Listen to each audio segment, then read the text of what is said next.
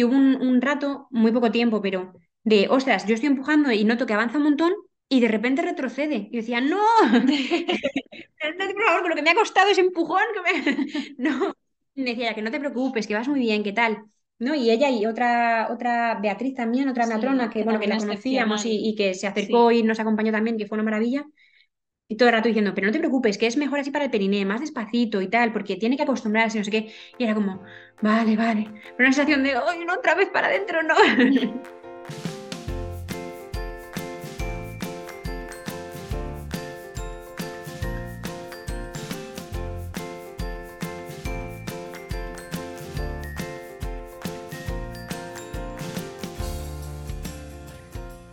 Bienvenida, esto es Planeta Parto, el podcast en el que hablo con mujeres sobre sus relatos de parto y la manera única en la que dieron a luz a sus bebés. Aquí vas a descubrir un mundo de relatos positivos y empoderadores sobre el parto. Yo soy tu anfitriona, Isabel Anthony, mamá de tres niños y activista a favor del parto respetado. Acompáñame cada semana y escucha relatos emocionantes, conmovedores e informativos que te ayudarán a conocer y vivir el parto de otra manera.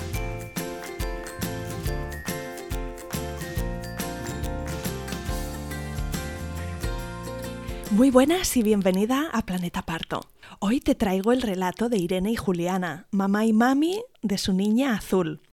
Irene fue la madre gestante y en el episodio de esta semana de F de Fertilidad tienes la primera parte de su historia donde nos explica su camino con la reproducción asistida y aquí empieza la segunda parte de su relato donde nos cuenta cómo fue su embarazo y su parto. El relato de Irene viene marcado por las peleas con los médicos. Y no son peleas de esas en las que vuelan puñetazos y patadas. Son las de los comentarios paternalistas, controladores, amenazantes, que hacen sentir poco a poco que te están arrebatando tu parto sin darte una buena razón. La experiencia de Irene no fue la que ella había deseado y su historia pone de manifiesto que, especialmente cuando el parto no ocurre como querrías, necesitamos especialmente que los profesionales nos sostengan y asistan, pero sin arrebatarnos el protagonismo, la autonomía y la capacidad de decisión. Aquí empieza mi conversación con Irene y Juliana. Comenzamos.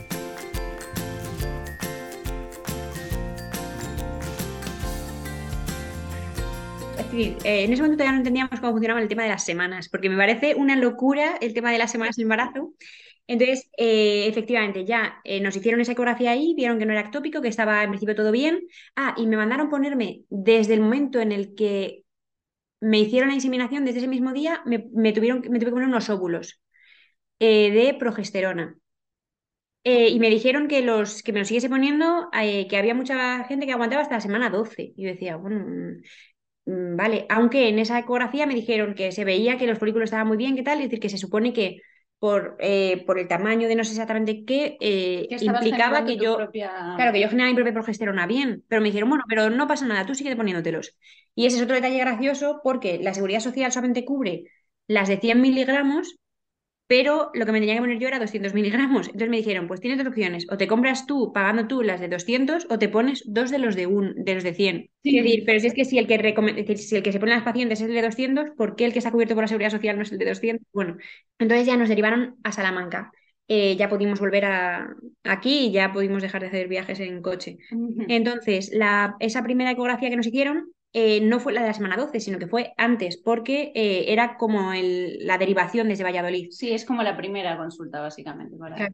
Que era la semana 8. Hmm. Eh, claro, que yo le decía, no, no, no, es la semana 6.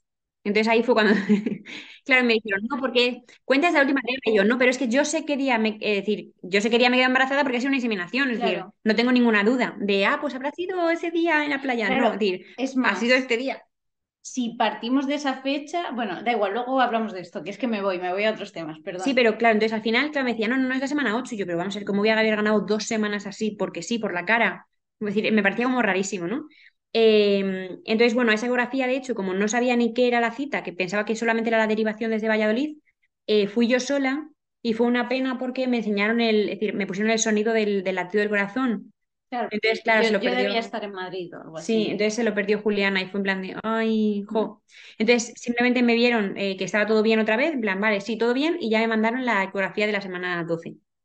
Entonces, todo el- este seguimiento inicial lo hice con, en plan, en mi centro de salud, con un matrón, eh, porque bueno, yo sí que tengo una mutua con el trabajo, pero bueno, hicimos todo el seguimiento eh, por la pública, excepto un par de citas que luego mencionaremos de dos ecografías que hicimos por la privada, pero el resto todo por, por la pública. Eh, que la verdad es que la experiencia general en Castilla y León ha sido mala.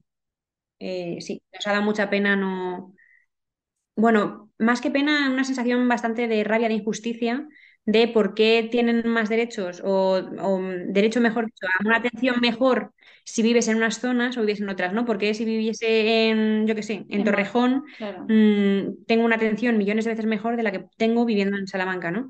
Entonces, bueno, sí que nos dio rabia, pero bueno, vamos contando un poco todo el proceso. Entonces, eh, nos hicieron la, la ecografía de la semana 12. Ah, bueno. Eh, yo empecé a tener eh, síntomas muy pronto, que eran ascos, los olores, era una cosa, además es que en mi caso las náuseas no eran por la mañana, eran todo el día y era por los olores, era eh, el asco general a, las cosas. Pues lo primero fue una tostada de pan integral que dije, "Uy, uy, uy". es decir, no llegué ni a morderla, solo de mm, pensarlo me dio como un... Y luego yo qué sé, los olores, de recuerdo una noche que justo Julián abrió el lavavajillas, que estaba sucio, para ponerlo último y, y encenderlo, y el olor pasando por el pasillo fue como, ostras, no, nada, nada, a vomitar. Y yo soy una persona que no vomito nunca y madre mía, el embarazo vomité todo lo que tenía que vomitar y más. Y, mm, y sí que vomitaba bastante y luego, bueno, cansancio normal. eh, y lo que sí que ha sido muy curioso y que todavía me dura un poco es calor. Decir, una sensación general de calor todo el rato. Es, es decir, me he tirado todo el embarazo en manga de tirantes. Sí. En el verano lo pasé fatal y yo decía, madre mía, estoy en el primer trimestre, no me lo quiero ni imaginar. Ha pasado eso, en manga de tirantes todo el, todo el embarazo. Claro, que ella, ella de normal es súper filorera, o sea, en Sí. verano nunca pasa calor, aunque haya 40 grados, está súper bien. Bueno, es decir, a ver, tengo calor, pero no lo llevo mal. Sí, Pero sí, pero sí, tienes el metabolismo súper activo estos Sí, meses. Pero una locura porque pues un calor todo el rato era, pero además recuerdo, ¿no? De yo que sé, que me hacía Julián una caricia y era como, Dios, notaba la mano como si estuviese ardiendo en plan, por favor, no. Un calor horrible, es que todo, es decir, yo soy de dormir con edredón en verano y pues que estaba es decir, todo el día pegado al ventilador, bueno, bueno, madre mía. Y esos fueron así un poco mis síntomas. Entonces, ¿qué pasa? Pues que me hicieron la ecografía de la semana 12, que esa fue súper genial, porque las, las médicos que nos la hicieron nos explicaron todo con todo lujo de detalles, es decir, todo lo que estuvieron mirando, mira, y eso es la vejiga, y eso es no sé qué, y eso es el fémur, y eso no sé qué, y esto es la medida de tal, y con esto medimos. Sí, y fue una maravilla, porque claro, la veíamos todo el rato que no paraba de moverse, que dices, es alucinante que, que ya tiene forma de humano, ¿no? Que mm, podría tener forma, no sé, de, de patata, pero tiene forma humanita y, y cómo se mueve, ¿no? Y, y eso, nos iban explicando todo y entonces fue una maravilla de, de ecografía. Y esa, en esa ecografía nos corrigieron la fecha, porque era, no sé si pelín más grande. Entonces, mm, ya, claro, era el despropósito de fecha de la última regla, ya ni siquiera era mi fecha. Entonces tenía que decir días antes y era como, pero si es que yo sé que día me han inseminado, pero bueno. Así que, y la verdad es que fue una, una maravilla de, de ecografía. Pero ¿qué pasa? Pues que a los dos días cogí COVID Mm, y fue una experiencia horrible no lo habías cogido antes. no lo había cogido nunca. Yo pensaba, ¡buah, qué maravilla! Porque, decir, y qué raro, ¿no? Y yo, de hecho, yo era todo el rato decía, no, no, seguro que yo soy de las asintomáticas, porque ya me extraña en todo el tiempo que llevamos de COVID no haberlo cogido con todo el mundo mal alrededor y tal. Y yo decía, seguro que yo he tenido que ser asintomática. Y eh, no sé si fue por el embarazo, porque yo de normal soy de estas personas que cuando se ponen malas no, no me sube la fiebre, que puedo estar sintiéndome fatal y de hecho notar que tengo fiebre y tengo unas deciminas de nada. Y sin embargo, con, en el embarazo, me, vamos, con el COVID, eh, llegué hasta 38 y pico, Mm. casi 39. 39, sí. Y claro, estaba súper preocupada por, por las implicaciones que podía tener. Me llamaba la médica de cabecera y me decía, no, pues es que no te puede bajar, no te puede subir la fiebre tanto. Y yo, "Mm". entonces todo el No, rato sí, ella estaba preocupada. frías, Le dijo preocupada. que tú y, y la médica de cabecera Sí. también le dijo que si eh, un día le dijo que si por la tarde noche no le había bajado la fiebre, que nos fuéramos a urgencias directamente. Sí, entonces claro, con paracetamol 650, que apenas me hacía nada, y todo el rato con compresas de agua fría por la frente, por las axilas, buscando en internet remedios caseros para bajar la fiebre, es decir, buscando por todos lados opciones que no fuesen tomar medicación, eh, intentando eso todo el rato con duchas de agua fría que me sentaban fatal. decir, Bueno, fue súper desagradable. Y lo más, bueno, una otra de las cosas más características es que tosí muchísimo y estuve además con tos durante muchísimo tiempo después. Y cada vez que tosía, me daba ataque de tos, acababa vomitando de, del esfuerzo, bueno, fatal, y perdí el olfato. Entonces se acabaron de forma radical las náuseas, porque, claro, Claro, pero vomitaba por la tos. O sea, vomitó más cuando tuvo COVID que pero antes. sí, sí, sí, sí, es decir, durante el COVID vomité todo lo que no he vomitado el resto de toda mi vida. Mm. Y, y eso, y luego perdí el olfato. Entonces se acabaron las náuseas, se acabaron los ascos porque no me olía nada. Entonces ya nada me olía mal, ya nada me daba. Entonces se acabó de forma radical el, eh, los ascos. Fue muy curioso. Y sí que, ade- vamos, no sé si adelgacé, pero vamos, no cogí peso durante un todo el tiempo del COVID. Yo creo que incluso que adelgacé un poco. Y es curioso porque eh, todo el embarazo me han dado como mucha caña, que me parece súper llamativo, pero vamos, que lo hacen con todas las mujeres, ¿no? Pero me parece muy llamativo y muy absurdo, todo el rato con él. ¿Cuánto peso? Uf, estás engordando mucho. Uf, no se puede coger tal, tal. Es que tienes que tener cuidado. Es que no sé qué, todo el rato con el peso son como muy pesadas que al final te, te dejan como preocupada. Y justo la única vez que no me han llamado la atención ni me han dicho nada con el tema del peso fue después del COVID, que yo dije, ah, o sea, sé que tengo que estar vomitando todo lo que como día para que me digáis que el peso bien. Ah, y entre medias de esta ecografía y de la siguiente, em, nos hicimos una prueba que también hemos pagado nosotras, que es la de ADN fetal en sangre materna.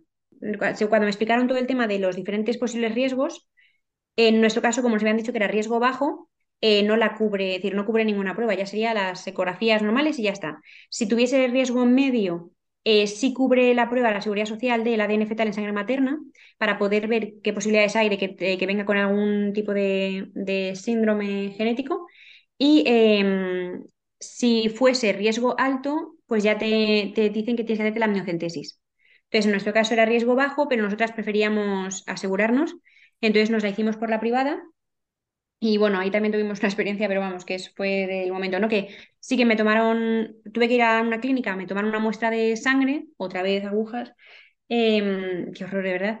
Y, y entonces estuvimos, estábamos esperando a la fecha y, y no me mandaban los resultados y yo venga a llamar por teléfono y tal, a dar la brasa a los del este y al final, después de llamar no sé cuántas veces, me dijeron, ah, no, es que ha sido no conclusivo, hay que volver a sacarte sangre. Y dije, vamos, que habéis perdido mis muestras o qué ha pasado. Que bueno, parece ser que sí que hay un porcentaje de posibilidad de que no sea conclusivo y que tengan que repetírtela. Pero bueno, que como yo estoy dando tanto en la plasta, digo, no me da la sensación de que de, de verdad haya sido no conclusivo, sino que se han puesto ahora a buscar mis muestras. Pero bueno, y al final me repitieron la muestra y, y ya nos llegaron los resultados y todo, todo bien, no había... Mira, ahí sí que miran eh, bastantes eh, enfermedades, vamos, síndromes, como puede ser, por ejemplo, el síndrome de Down. Hay como determinados los más típicos y luego te algunos otros, que eso ya es también igual, un paquete de precios que depende de lo que quieras mirar, te dicen una cosa u otra. Mm. Y bueno, ahí sí fue también como nos enteramos de que, de que el sexo era femenino. Sí, niña. Mm. Que- Aunque en la, en la ecografía de la semana 12, la, la gine nos dijo que ella creía que era niña, pero que no nos lo podía asegurar. Claro, que nosotras 100%. queríamos niña, entonces dijo Julián en plan, bien, no es que, dijo, no, no, pero que, que, que decir que esto es muy pronto para deciros lo que no es seguro, que mm, eh, es simplemente porque no sé qué parte, si está como hacia, en plan, como más horizontal, suelen ser niñas y cuando está con tal, y, y nosotras, no, no, ya, ya lo has dicho, ya. Y decíais- de- bueno, decías tú, Irene, antes que, que a ti te hacía ilusión tener una niña y ahora Sí. Juliana también, ¿no? La misma Sí, sí, reacción sí, de sí, queríamos, Sí, queríamos sí, niña. queríamos niña, lo teníamos Teníamos- como muy claro. Sí. Mm. Así que, y A ver, entonces, que si hubiera ni- sido niño hubiera sido, hubiera Sí, estado claro. bien también, pero pero queríamos niña. Y mm, entonces ya con la de la, con esta prueba, pues ya confirmado que efectivamente era, era niña. Y luego nos hicimos una ecografía en Madrid, en una clínica de las de Miriam Gine, que es una mujer que hace mucha divulgación en redes sociales y tal de ginecología, y que fue una experiencia maravillosa. Yo creo que ha sido la mejor cita que hemos tenido hmm, de lejos. Entonces, bueno, pues la teníamos cogida de antes, la tuvimos que cambiar por el tema del COVID y al final, bueno, pues realmente era un poco, se superponía un poco con la de la semana 12, ¿no? Pero, pero bueno, pero sí que la hicimos y ahí sí que nos hicieron además un montón de fotos, nos dieron todas las fotos, nos mandaron también por, por email y hmm. fue como muy guay. Y sería más o menos como la semana 15. Eh, luego después me mudé y entonces eh, tuve cambio de centro de salud y por tanto cambio de matrona. Eso también fue otra experiencia curiosa. Eh, porque bueno, el matrón anterior, eh, pues era muy majo y tal, pero sí es verdad que, pues yo qué sé, cuando le comenté que yo tenía una idea como bastante eh, fija de cómo quería que fuese el parto y tal, eh, pues era en plan de, bueno, bueno, pero que luego cambia mucho y que luego las que decís que no queréis epidural la acabáis pidiendo, que luego no sé, es decir... y mm, luego nos hemos enterado de que a sus pacientes les dice que no hagan plan de parto porque si luego no sale todo como quieren se desilusionan. Sí, y que ponen al personal en su contra y tal, que al final, bueno, pues una idea del plan de parto que no es la que, la que tenemos nosotros ahora mismo, ¿no? Porque al final el plan de parto tú tienes que contemplar todas las opciones de qué pasa si tal, qué pasa si, ¿no? ¿Qué quiero en cada una de las situaciones? No es, mi, mi parto ideal sería este, ¿no? Exacto, ¿no? Es una carta de los reyes. Claro. Es una forma de hacerte unas preguntas y saber cuáles son tus preferencias en cualquier caso, ¿no? O sea, Claro, si pasa sí. esto, si pasa aquello, si pa- pasa lo de más allá, ¿cuál sería la vía de actuación? Y, bueno, soy una, la típica persona que le gusta tener un montón de información, me, me gusta leer un montón, informarme, conocer todo, para tener la sensación de que tengo todas las opciones antes de, tomar una decisión, ¿no? Me quedo como más tranquila y además porque la sensación de luego de, ay, es que si hubiese sabido esto, habría tomado otra decisión, me da como mucho coraje, ¿no? Entonces intento tener eh, la información eh, antes. Entonces, en mi caso yo me informé, eh, bueno, eh, leyendo varios libros que algunos me han parecido extremadamente maravillosos, eh, como por ejemplo Parir de Ivonne me ha gustado muchísimo. Además, como bióloga, llena mucho la parte de todo, es decir, explica muy bien todo el tema de las hormonas, lo explica para todos los públicos, ¿no? Pero que al final explica todo el proceso de una manera que a mí me, me apetecía mucho conocer. Y mm, luego nos ha gustado mucho que lo hemos estado, lo escuchamos como audiolibro, el de hipnoparto. Nos ha parecido muy útil para determinados consejos, es decir, es un libro como más sencillo, pero nos ha parecido que tiene muy buenos consejos. Eh, como por ejemplo el tema de positivizar si al final el parto no es como tú esperabas que fuese, ¿no? Es decir, aún así, ser capaz de disfrutarlo, ¿no? Entonces, no sé, Y a mí personalmente lo de eh, esta frase que repite mucho eh, la autora de eh, yo tomo las mejores decisiones para mí y para mi bebé en mis circunstancias, me ha ayudado muchísimo a mí personalmente a- con todo lo que pasó después. Sí. O por ejemplo la idea, ¿no? de, la, de las olas uterinas en lugar de contracciones, ¿no? De la idea de, bueno, vienen, rompen, se van. Es decir, que no es un... ¿no? Tiene, Mm. tiene cosas bastante claves, no- Sí. nos ha parecido. Luego también eh, me dejaron un par de libros que también me parecieron muy buenos. Eh, uno de ellos es eh, El placer de- del parto, creo que se llama. Ahora, ahora busco el título. Eh, es de una periodista y es un libro muy bueno que recopila, hace entrevistas a profesionales, hace decir, entonces toca muchísimos temas alrededor del parto, desde lo quemados que están los profesionales o la poca formación que tienen o cómo se hacen partos en otros países o pues todo el proceso, un capítulo especial para el tema de la, de la, del dolor, otro para el tema de las inducciones, de los partos instrumentalizados, las cesáreas. Está muy, muy bien con, con datos, con estadísticas. Está muy bien. Em, ¿Y tú de dónde venías, Irene? Porque dices que hacia la semana 20 pues empezaste a informarte mucho, pero cuando digo de dónde venías, en el sentido de qué conocimiento popular habías absorbido tú mm, de tu familia, de tus amigas, de las películas en relación a parir. Mi idea previa, a ver, mi idea de hace bastantes años era que el parto era ultra mega hiper doloroso, que eso tenía que ser horrible, pero también me daba mucho miedo la epidural pensando en un pinchazo en la espalda, es decir, eso ya también me parecía horripilante. Entonces, no, la idea de buhu, es que es algo horrible, horrible, horrible. Entonces, en algún momento, yo creo que a raíz de estudiar mucho el ciclo menstrual, de estudiar las hormonas, de estudiar un poco cómo funciona todo, yo decía, es que no entiendo que el parto tenga que doler tanto. Quiero decir, porque al final no me parece evolutivamente lógico. Quiero decir, es que no, es decir, creo que es más de la concepción que tenemos, ¿no? Igual que ocurre, por ejemplo, con la menstruación, de, pues, por ejemplo, que el estrés eh, durante la fase premenstrual hace que sea lo que te duela muchísimo la regla, porque al final no se desencadena de la misma forma la orquesta de hormonas que tenemos, ¿no? Es decir, yo decía, es que seguro que influye tenerle tanto miedo, es lo que influye en que el parto sea tan horrible, ¿no? Que luego ya, pues, efectivamente leyendo he confirmado mis, mis sospechas, pero yo tenía como esa idea de, es que yo tengo la sensación de que no tiene por qué ser horrible, no tiene por qué ser horrible, no tiene por qué ser doloroso. Y de hecho, bueno, en nuestro caso sí que nuestra idea era adoptar, pero a mí me apetecía muchísimo saber lo que, la sensación de no conocer cómo era un embarazo y cómo era un parto. Yo me moría de ganas del parto. Lo tenía ahí como, como una meta, en plan, que me apetecía mucho, mucho vivir, ¿no? Y comprobar en mis propias carnes eh, cómo era la sensación y, por, y que no tenía que ser eso, traumático ni doloroso. Entonces, yo vivo en un entorno en el que por el motivo que sea, eh, bueno, no, tengo, no tenemos nadie en nuestro entorno que tenga hijos ni hijas. Entonces, vamos, en decir, de nuestros amigos de nuestra edad y tal, ¿no? Entonces, sí que es verdad que, pues por lo que sea, vimos un entorno que yo creo que le pasa a la mayoría de gente en la que no se habla de partos. Entonces, no tienes en realidad ni idea, es que ni te haces una idea de cómo es un parto. Yo, de hecho, recuerdo que cuando oía a mujeres decir, mi parto duró 20 horas, yo imaginaba como en la tele, en plan. Empujando 20 horas. 20 horas ahí. No, además que se ponen todas sudorosas, súper chillando y agarradas a alguien y, y, que la típica imagen, ¿no? Que la pareja le duele la mano de que se la están apretando, ¿no? Es decir, yo me imaginaba, claro, yo decía, 20 horas de eso, no me lo puedo creer. Entonces, claro, cuando empecé a buscar información para confirmar lo que yo veía, pues, empecé yo creo que sobre todo por redes sociales a seguir a matronas, a ginecólogas y tal, empezó a cambiar mi concepción y dije, vale, tengo que leer. Entonces empecé a buscar eso, eh, ya libros y entonces fui confirmando lo que ya un poco tenía, tenía en la cabeza, ¿no? Y lo que creo que más me ha servido de lejos, de lejos, es tu podcast. Y lo digo de verdad, no para hacerte la pelota.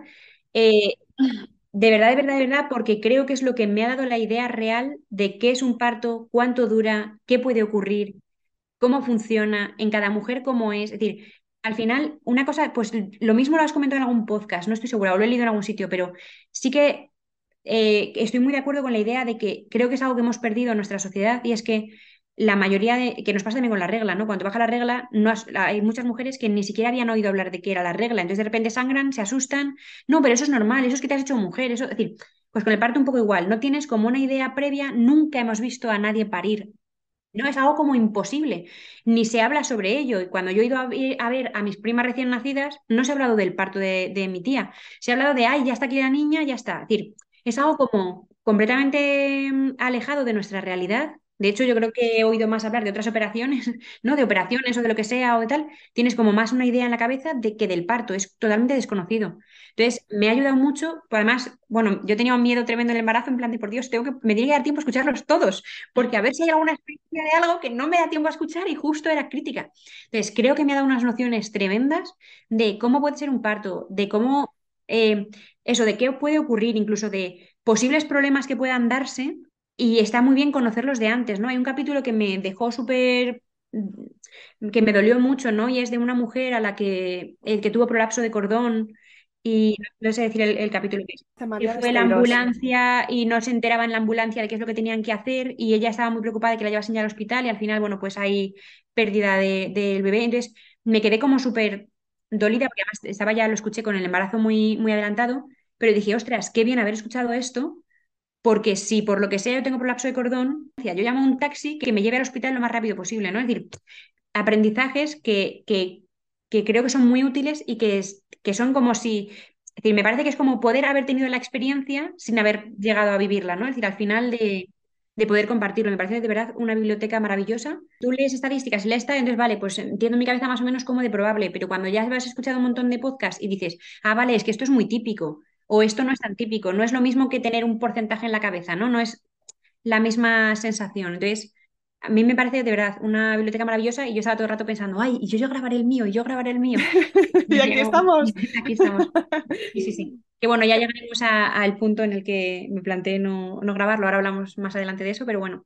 Y otro libro que también quería recomendar era el de Ser mamá de Comadrona en la Ola. También me parece que está muy, muy bien, que está muy explicado por, por pues eso, con los diferentes trimestres y tal, de verdad creo que están muy bien.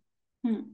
Y me han gustado mucho. Y luego, claro, luego otra chica que conozco, eh, que éramos más bien conocidas, pero que nos estamos haciendo amigas a raíz de la maternidad compartida, porque bueno, ya está en Madrid, eh, y de hecho es, la que ha grabado el, podcast número 100, el de, que, que, luego hablaré sobre ello porque ella tuvo una inducción igual que yo, pero su relato es totalmente contrario. Entonces sí que invitaría a cualquiera que vaya a escuchar este podcast a que también escuche el suyo para ver qué tal. Sí, Noelia, efectivamente, que también, que también puede ser una experiencia buena, ¿no? Es decir, que mi experiencia es horrible, pero que la suya fue maravillosa y fue también inducción. Entonces, para que, que nadie se quede solo con, con mi experiencia como algo aterrador. Y, y, de hecho, Noelia fue la que me recomendó tu podcast, que se lo agradezco inmensamente. Entonces, em, ella, una de las cosas que me dijo, porque ella me lleva tres meses de delantera, me dijo, lee también de lactancia y lee también de posparto, que luego no da tiempo. Entonces, por favor, no te centres solamente en el parto, mm, lee sobre el resto. Entonces, gracias a su consejo, efectivamente también leí el de La puerpera perdida, de Ascensión Matrofisio, que lo recomiendo también un montón. Em, el de Somos la leche, de Alba Padrón, buenísimo también sobre lactancia. Y, eh, y yo te diría que esos son los libros así que recomiendo. Luego he leído más cosillas, he leído yo creo que todo internet, pero, pero vamos, esos libros los, sí que los recomiendo porque además son de lectura fácil, que no es, yo qué sé, como leer teoría de, no, eh, como un libro de texto. Está muy bien. Em, vale, y esas son un poco las recomendaciones que, quería hacer.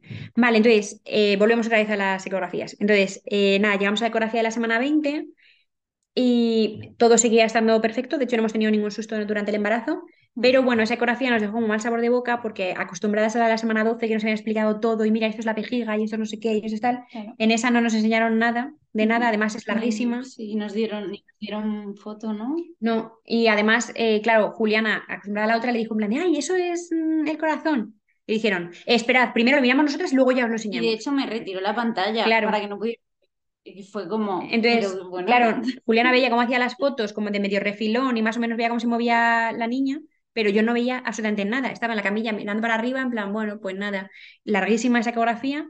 Y cuando ya, mm, además, estaba como dada la vuelta, entonces todo el rato dándome con el ecógrafo, haciéndome, que era un poco molesto, en plan, a ver si se gira. Y era como, bueno, ¿vale? Y, mm, y cuando ya nos iban a enseñar por fin. Bueno, es que está en una posición muy mala. Bueno, más o menos así. Entonces lo enseñó como muy rápido y ya está. Y escuchando muchos de tus podcasts, yo veía, decía, jo, es que es verdad que, no que lo decían varias mujeres, de es que no es necesario tanto, tanto seguimiento, tanta psicografía, tanto tal. Yo decía, jo, es que sé que es verdad que al final es una prueba médica, no es una prueba médica, pero me apetecía mucho verla, ¿no? Es como el momento de contacto de, pues yo que sé, todavía no siento las patadas, no, no sé, de hecho, bueno, eh, no sé en qué semana, yo seguía todo, hacía todo el seguimiento del embarazo con una aplicación de esas que va semana a semana contándote en qué punto está el bebé y tal, y ponía una semana. Eh, ya podías escuchar el latidos con un Doppler fetal, eh, que te puedes comprar o así ponía yo, ¿cómo? Entonces enseguida investigué y me compré, efectivamente, tengo un Doppler fetal en casa, entonces de vez en cuando era como, ay, a ver el corazoncito, ay, tal, y yo sé, enseñárselo a mis padres, a no sé qué, a toda la familia, a los amigos, en plan, mira, mira el corazoncito. Luego, para los típicos momentos estos de incertidumbre de, ay, es que llevo un rato sin notar que se mueva, ¿estará bien? Pues tiraba del Doppler ahí, vale, sí, sí, está bien. Después, en la semana 27 más o menos así, se nos estaba haciendo como muy largo de una ecografía a la siguiente, porque de la 20 a la 35 son 15 semanas, es un montón en realidad. Entonces, sí que hicimos una por la privada, em, pero que fue en una clínica como muy rara, todo como muy antiguo, y fue en plan de, bueno, pues está todo bien. Y fue como, vale, Mm, y el ecógrafo era como antiquísimo, se veía muy mal, no sé, fue como... No, imprimía, entonces, bueno. Sí, fue como, bueno, vale. Pues... Y sí que me dijo, bueno, está eh, eh, encefálica, está con la cabeza hacia abajo. Y dije, ay, ya, tan pronto. Y me dijo, bueno, de momento. Y yo, ah, vale. Mm, es decir, que no sé en qué momento ya se supone que sí que se tiene que colocar o no se tiene que colocar. Bueno, cosas de estas.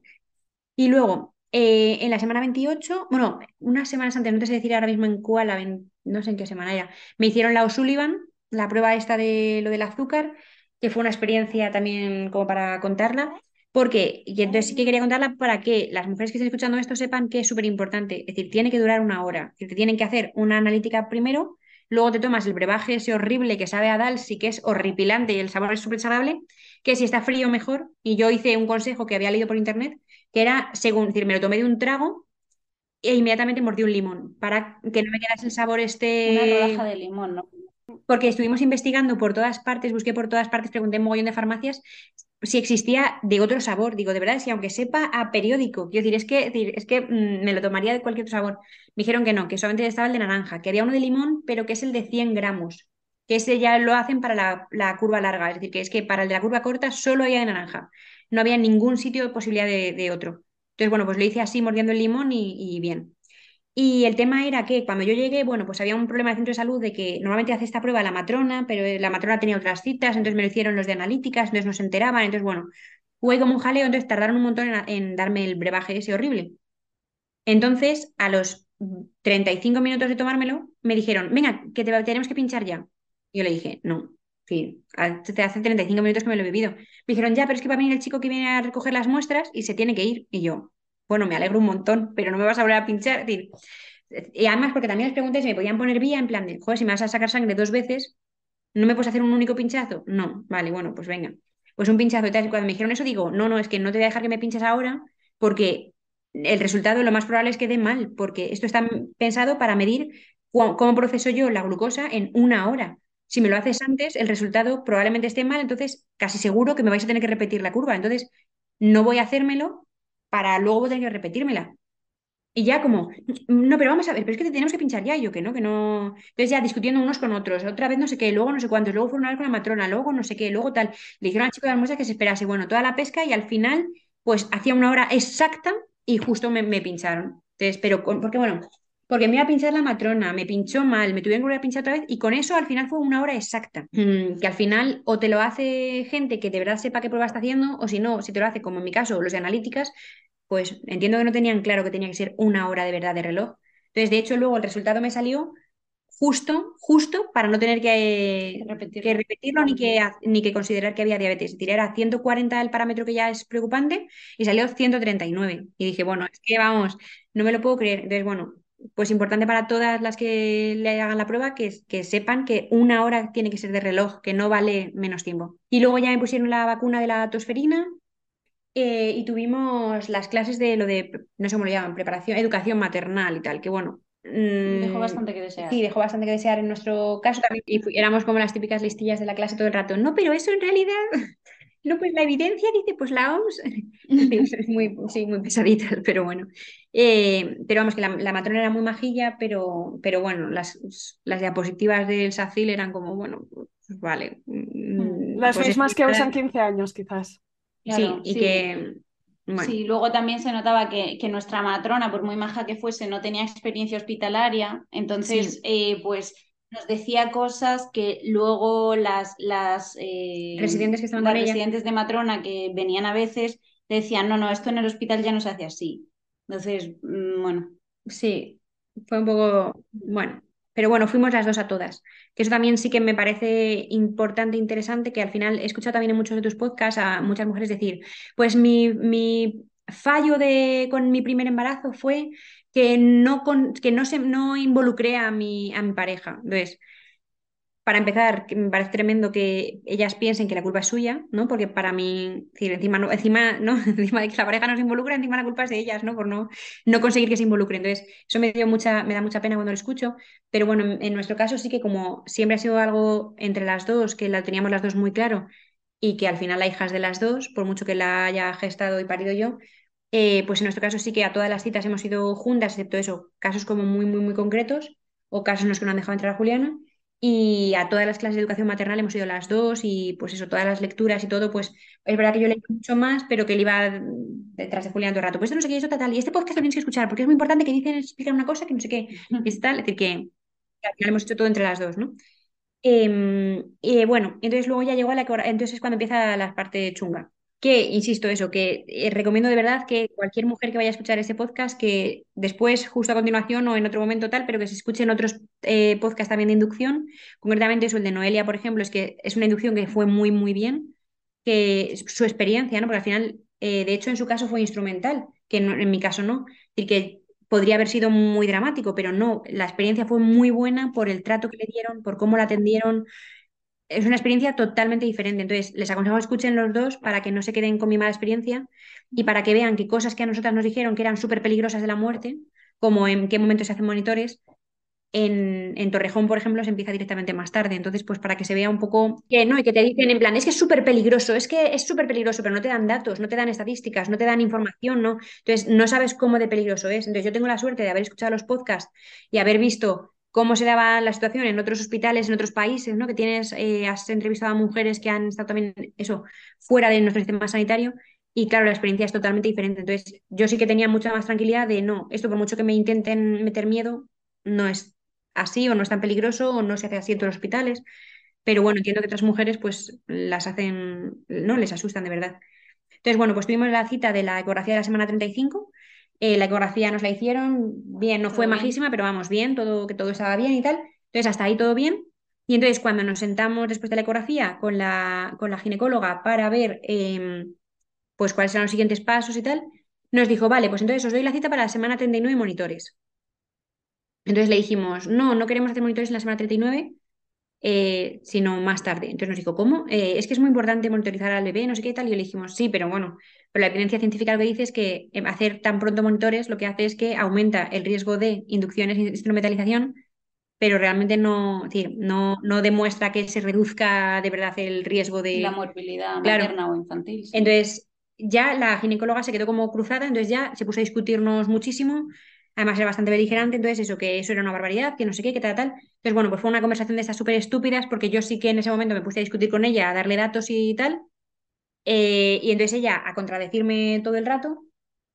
Y entonces acabó diciéndonos, bueno, vosotras sabréis si queréis tener una hija sana o una hija enferma. Directamente, ¿no? Entonces, por no aceptar ya monitores en la semana 39. Entonces, eh, nos dijo, bueno, yo soy la cita y si queréis, pues la posponéis. Entonces tenéis que llamar para posponerla. Y dejó anotado en nuestro informe, en el informe de Irene, que iban a hablar del caso en sesión clínica. Porque puso eh, paciente, no sé qué, no quiere inducción, entre comillas, por no considerarlo fisiológico. Y yo, hombre, coño, inducción y fisiológico son opuestos. Quiero plan, no sé, decir, como médica eso tendrías que saberlo, fisiológico no es, si es una inducción ya es una, ya estás haciendo algún, algún instrumento. Bueno, eh, entonces ya lo dejó como, parecía como que yo era súper beligerante. Entonces, em, pues ya eso puso de antemano en circunstancias a todo el resto de personal que nos fue atendiendo. Entonces ya, pues todas las citas fueron absurdas. Entonces, bueno, no fuimos en la semana 39, eh, yo salí de allí pues súper enfadada y tal, pero Juliana, por ejemplo, sí que salió en plan de, hostia, es que a mí me ha asustado, en plan, de verdad que no hay riesgo y tal. Entonces volvimos a buscar un montón de información, ya tal, ya nos quedamos como otra vez más tranquilas de, no, es que de verdad que no, decir, con el embarazo tal y como estamos, que está todo bien, que no hay ningún, decir, que ha sido de bajo riesgo todo el tiempo, que no he dado positivo en, yo qué sé, en ninguna enfermedad, en ninguna tal, la preeclampsia baja, tengo la tensión bajísima, decir, que es que no, de verdad que no es, que no es preocupante. Entonces, al final, nuestra idea era hacer monitores en la semana 41, pero eh, bueno, pues aquí hay un tema de que hay varios hospitales todos juntos en el mismo sitio, pero que está el hospital antiguo, el hospital nuevo y tal. Ya la semana 41 lo consideran gestación prolongada. Y que cuando la OMS dice que hasta la semana 42 es, es el tiempo que dura un embarazo, pero bueno, Em, que, son 40 semanas con una variación de dos, para arriba o para abajo, ¿no? Y eso es normal, ahí está la normalidad. entonces aquí ya lo llaman gestación prolongada la semana 41, y 41 más cero. Mm, claro, ya era en el otro hospital. Entonces ya no sabíamos cuándo teníamos que pedir esa cita. Era ya directamente en urgencias, realmente. Claro, claro, en, la zona de paritorios. Sí. Em, entonces, claro, ya no sabíamos cuándo teníamos que pedir esa cita. Entonces al final dijimos, bueno, mira, vamos en la semana 40, lo retrasamos solamente una semana que sigue siendo el mismo sitio y que ya nos digan cómo nos dan la cita en el otro sitio. Entonces fuimos en la semana 40 más, 40 más 2 según nuestros cálculos, porque luego nos dijeron no. Nos hicieron como una corrección de los días, pero bueno, más adelante. De momento era, nuestra idea era que era 40 más 2. Entonces fuimos a monitores, bueno, la experiencia fue horrible, pues porque la matrona era muy, faltaba muchísimo al respeto, nos trataba como si fuésemos ganado a todas las mujeres que estábamos allí. Pues yo, por ejemplo, le dije, oye, ¿me puedo poner menos recostada? Porque a mí me preocupaba mucho que me hiciesen monitores tumbada completamente boca arriba, eh, porque además de no ser una posición cómoda, porque a mí se me subía toda la tripa para arriba y notaba que me ahogaba, además digo yo, es que me va a presionar la, vena cava, lo mismo en monitores sale, que no está bien el feto, pero en realidad es por la postura. Entonces yo estaba como muy preocupada, por eso muy concienciada. Entonces le dije, oye, mira, ¿me puedo poner más erguida? Y me dijo, tú siéntate y luego ya vemos. era como, bueno, vale. Era, bueno, pero vamos, a mí, a todas las que estábamos allí, a las parejas de la gente que estaban allí, mm. trató mal a todo el mundo. Así que, bueno, de hecho luego pusimos una reclamación. Mm. Eh, entonces, bueno, me hicieron monitores, no me explicaron qué es lo que se tenía que ver o no se tenía que ver. Estuvimos esperando muchísimas horas ese día y al final nos atendió una ginecóloga para decirnos qué tal el resultado y directamente se puso a hablarnos del parto y tal. Y bueno, y la inducción. Y la semana que viene, eh, inducción tal día y no sé qué, y nosotras, no, bueno. dice, pero bueno, pone aquí en tu historial que no quieres inducción. Y yo, bueno, a ver, que no quiero inducción. Quiero decir, si es necesario, sí, claro, es decir, si hay alguna peligrosidad o hay algún, claro, pero, decir, pero inducción por inducción, no. Bueno, vale, tal, no sé qué, bueno, leyendo eso en la historia, lo que quiera que hubiese puesto la, otra ginecóloga. Y hablándonos todo el rato de eso, ya nos dijo, bueno, pues la semana que viene ya tenéis monitores en el hospital nuevo, tenéis que entrar de esta manera, no sé qué, tal, tal, tal. Vale, y ya sería allí. Y bueno, ¿alguna duda? Y nosotras, sí, bueno, ¿qué tal han salido los monitores? Porque es a lo que veníamos, ¿no? Decir, no Ah, no, sí, eso bien. Y yo, mm, ah, entonces ya nos enseñaron las gráficas y tal, nos explicaron un poco, ah, vale, vale, pues sí, todo perfecto, todo genial. Me dijeron, sí, tienes contracciones cada 10 minutos. Y yo. Y le propuso hacerle la, la Hamilton. La Hamilton ese día, la 40 más 2. Le dije, no, más adelante de lo mismo sí, pero mm, todavía no. ¿Tú te encontrabas bien esos, esos días? Perfectamente, claro, claro, perfectamente. Em, las contracciones que te decían cada 10 minutos ni las notabas, ¿no? No notaba nada, es decir, yo notaba mucho de las de um, Braxton Hicks y que se me, es decir, lo notaba porque la tripa se me ponía rígida, entonces, claro, es mucho peso, claro, es mucha masa corporal que se pone rígida de golpe, entonces es como casi como que te cambia la gravedad, ¿no? En plan de, uy, la tripa, pero no notaba para nada dolor, para nada, para nada. Entonces, claro, cuando me dijeron cada 10 minutos dije, ¿cómo? Pues no noto nada de nada de nada. Entonces yo estaba obsesionada con que me iba a, que iba a tener el parto antes, que luego al final pues no, pero bueno, yo pensaba en plan bueno, pues cada 10 minutos, pues entonces lo mismo ya me pongo de parto en cualquier momento. Entonces, bueno, ya en la semana 41 más 0, según nuestros cálculos, fuimos a, otra vez a monitores, que estos ya eran esos de gestación prolongada y el hospital nuevo. Entonces nos, nos vamos, me, estuvieron haciendo los monitores y luego ya nos atendió la ginecóloga y eh, nos dijo ella, es la semana 40 más 6. Y yo le dije, no, es 41 más 0. Y lo volvió a mirar y me dijo, no, es 40 más 6. Y yo, bueno, vale, vale. Plan, pues oye, pues un día que gano, ¿no? Es decir, que no termino de entender exactamente el cálculo como lo hicieron, pero bueno, 40 más 6, vale. Y entonces eh, nos volvieron a hablar de la Hamilton y tal, le dijimos que hasta más tarde no, nos dijeron eh, para hacer la inducción la semana 40, es decir, la 41 más 3, le dijimos. Claro, en esa cita consensuamos una Hamilton en la 41 más 5 no, 41 más 3. Y me inducía en la 41 más 5. Eso. Sí. Porque, bueno, eh, no, es que no, no nos dejaban más opción, realmente. Sí, nos dijeron que, que, era así como tenía que hacerse. Y, y, bueno, y nos dijeron que todo bien, entonces me hicieron ecografía y me dijeron que tenía suficiente líquido amniótico, que estaba perfecto y que la placenta no estaba envejecida, que todo súper bien. Que estaba en grado 3 de, de 4 que hay. O sea, vamos. ¿Tres o dos, tres? No sé cómo dijeron. bueno, tres. No sé, pero vamos, estaba todo perfecto. Entonces nos citaron para un par de días más tarde, que era, según sus cálculos, la 41 más 2. Entonces llegamos ese día, me hicieron otra vez monitores, otro rato y tal, y eh, otra vez em, me atendió la ginecóloga. Y esa ginecóloga fue horripilante, horripilante. Nuestra pesadilla. Sí, una de, las, sí, una pesadilla de, de persona. Entonces, bueno, ya empezó de primeras cuando llegamos, en plan eso, nos volvieron, me volvieron a hacer ecografía, seguía teniendo suficiente líquido amniótico y seguía estando la placenta sin envejecer, todo perfecto, pero bueno, que ya nos decía que la, que la, inducción tenía que hacerse, es decir, que se hacía de rutina ese mismo día o ya el día siguiente. Y dije, hombre, estoy en la 41 más 2 según vuestros cálculos, eh, yo prefiero esperar. Y me dijo, mira, a partir de la semana 42 ya, ya os llevamos por vía judicial directamente. Es decir, que eso es que, te, bueno, que por si alguna mujer que escucha este podcast no lo conoce, pero bueno, ha pasado en varias partes en España. Aquí en Salamanca. en, Salamanca ha pasado. Que eh, si no te presentas a la cita de la inducción o eso se pasa de, ¿no? en, nuestro caso, la 42 más 0, eh, ya lo que hacen es que dan parte al, juzgado, y viene la policía judicial a llevarte al hospital. Claro, vienen a buscarte a casa para para inducirte. De forma obligada, como que prevalece el derecho del menor ¿no? del bebé al, tuyo, pero realmente el bebé todavía ni siquiera está dado de alta en el registro, es decir, que bueno, es como una curiosidad así a nivel jurídico que no entendemos cómo puede prevalecer el derecho de alguien que no está todavía, en teoría no existe.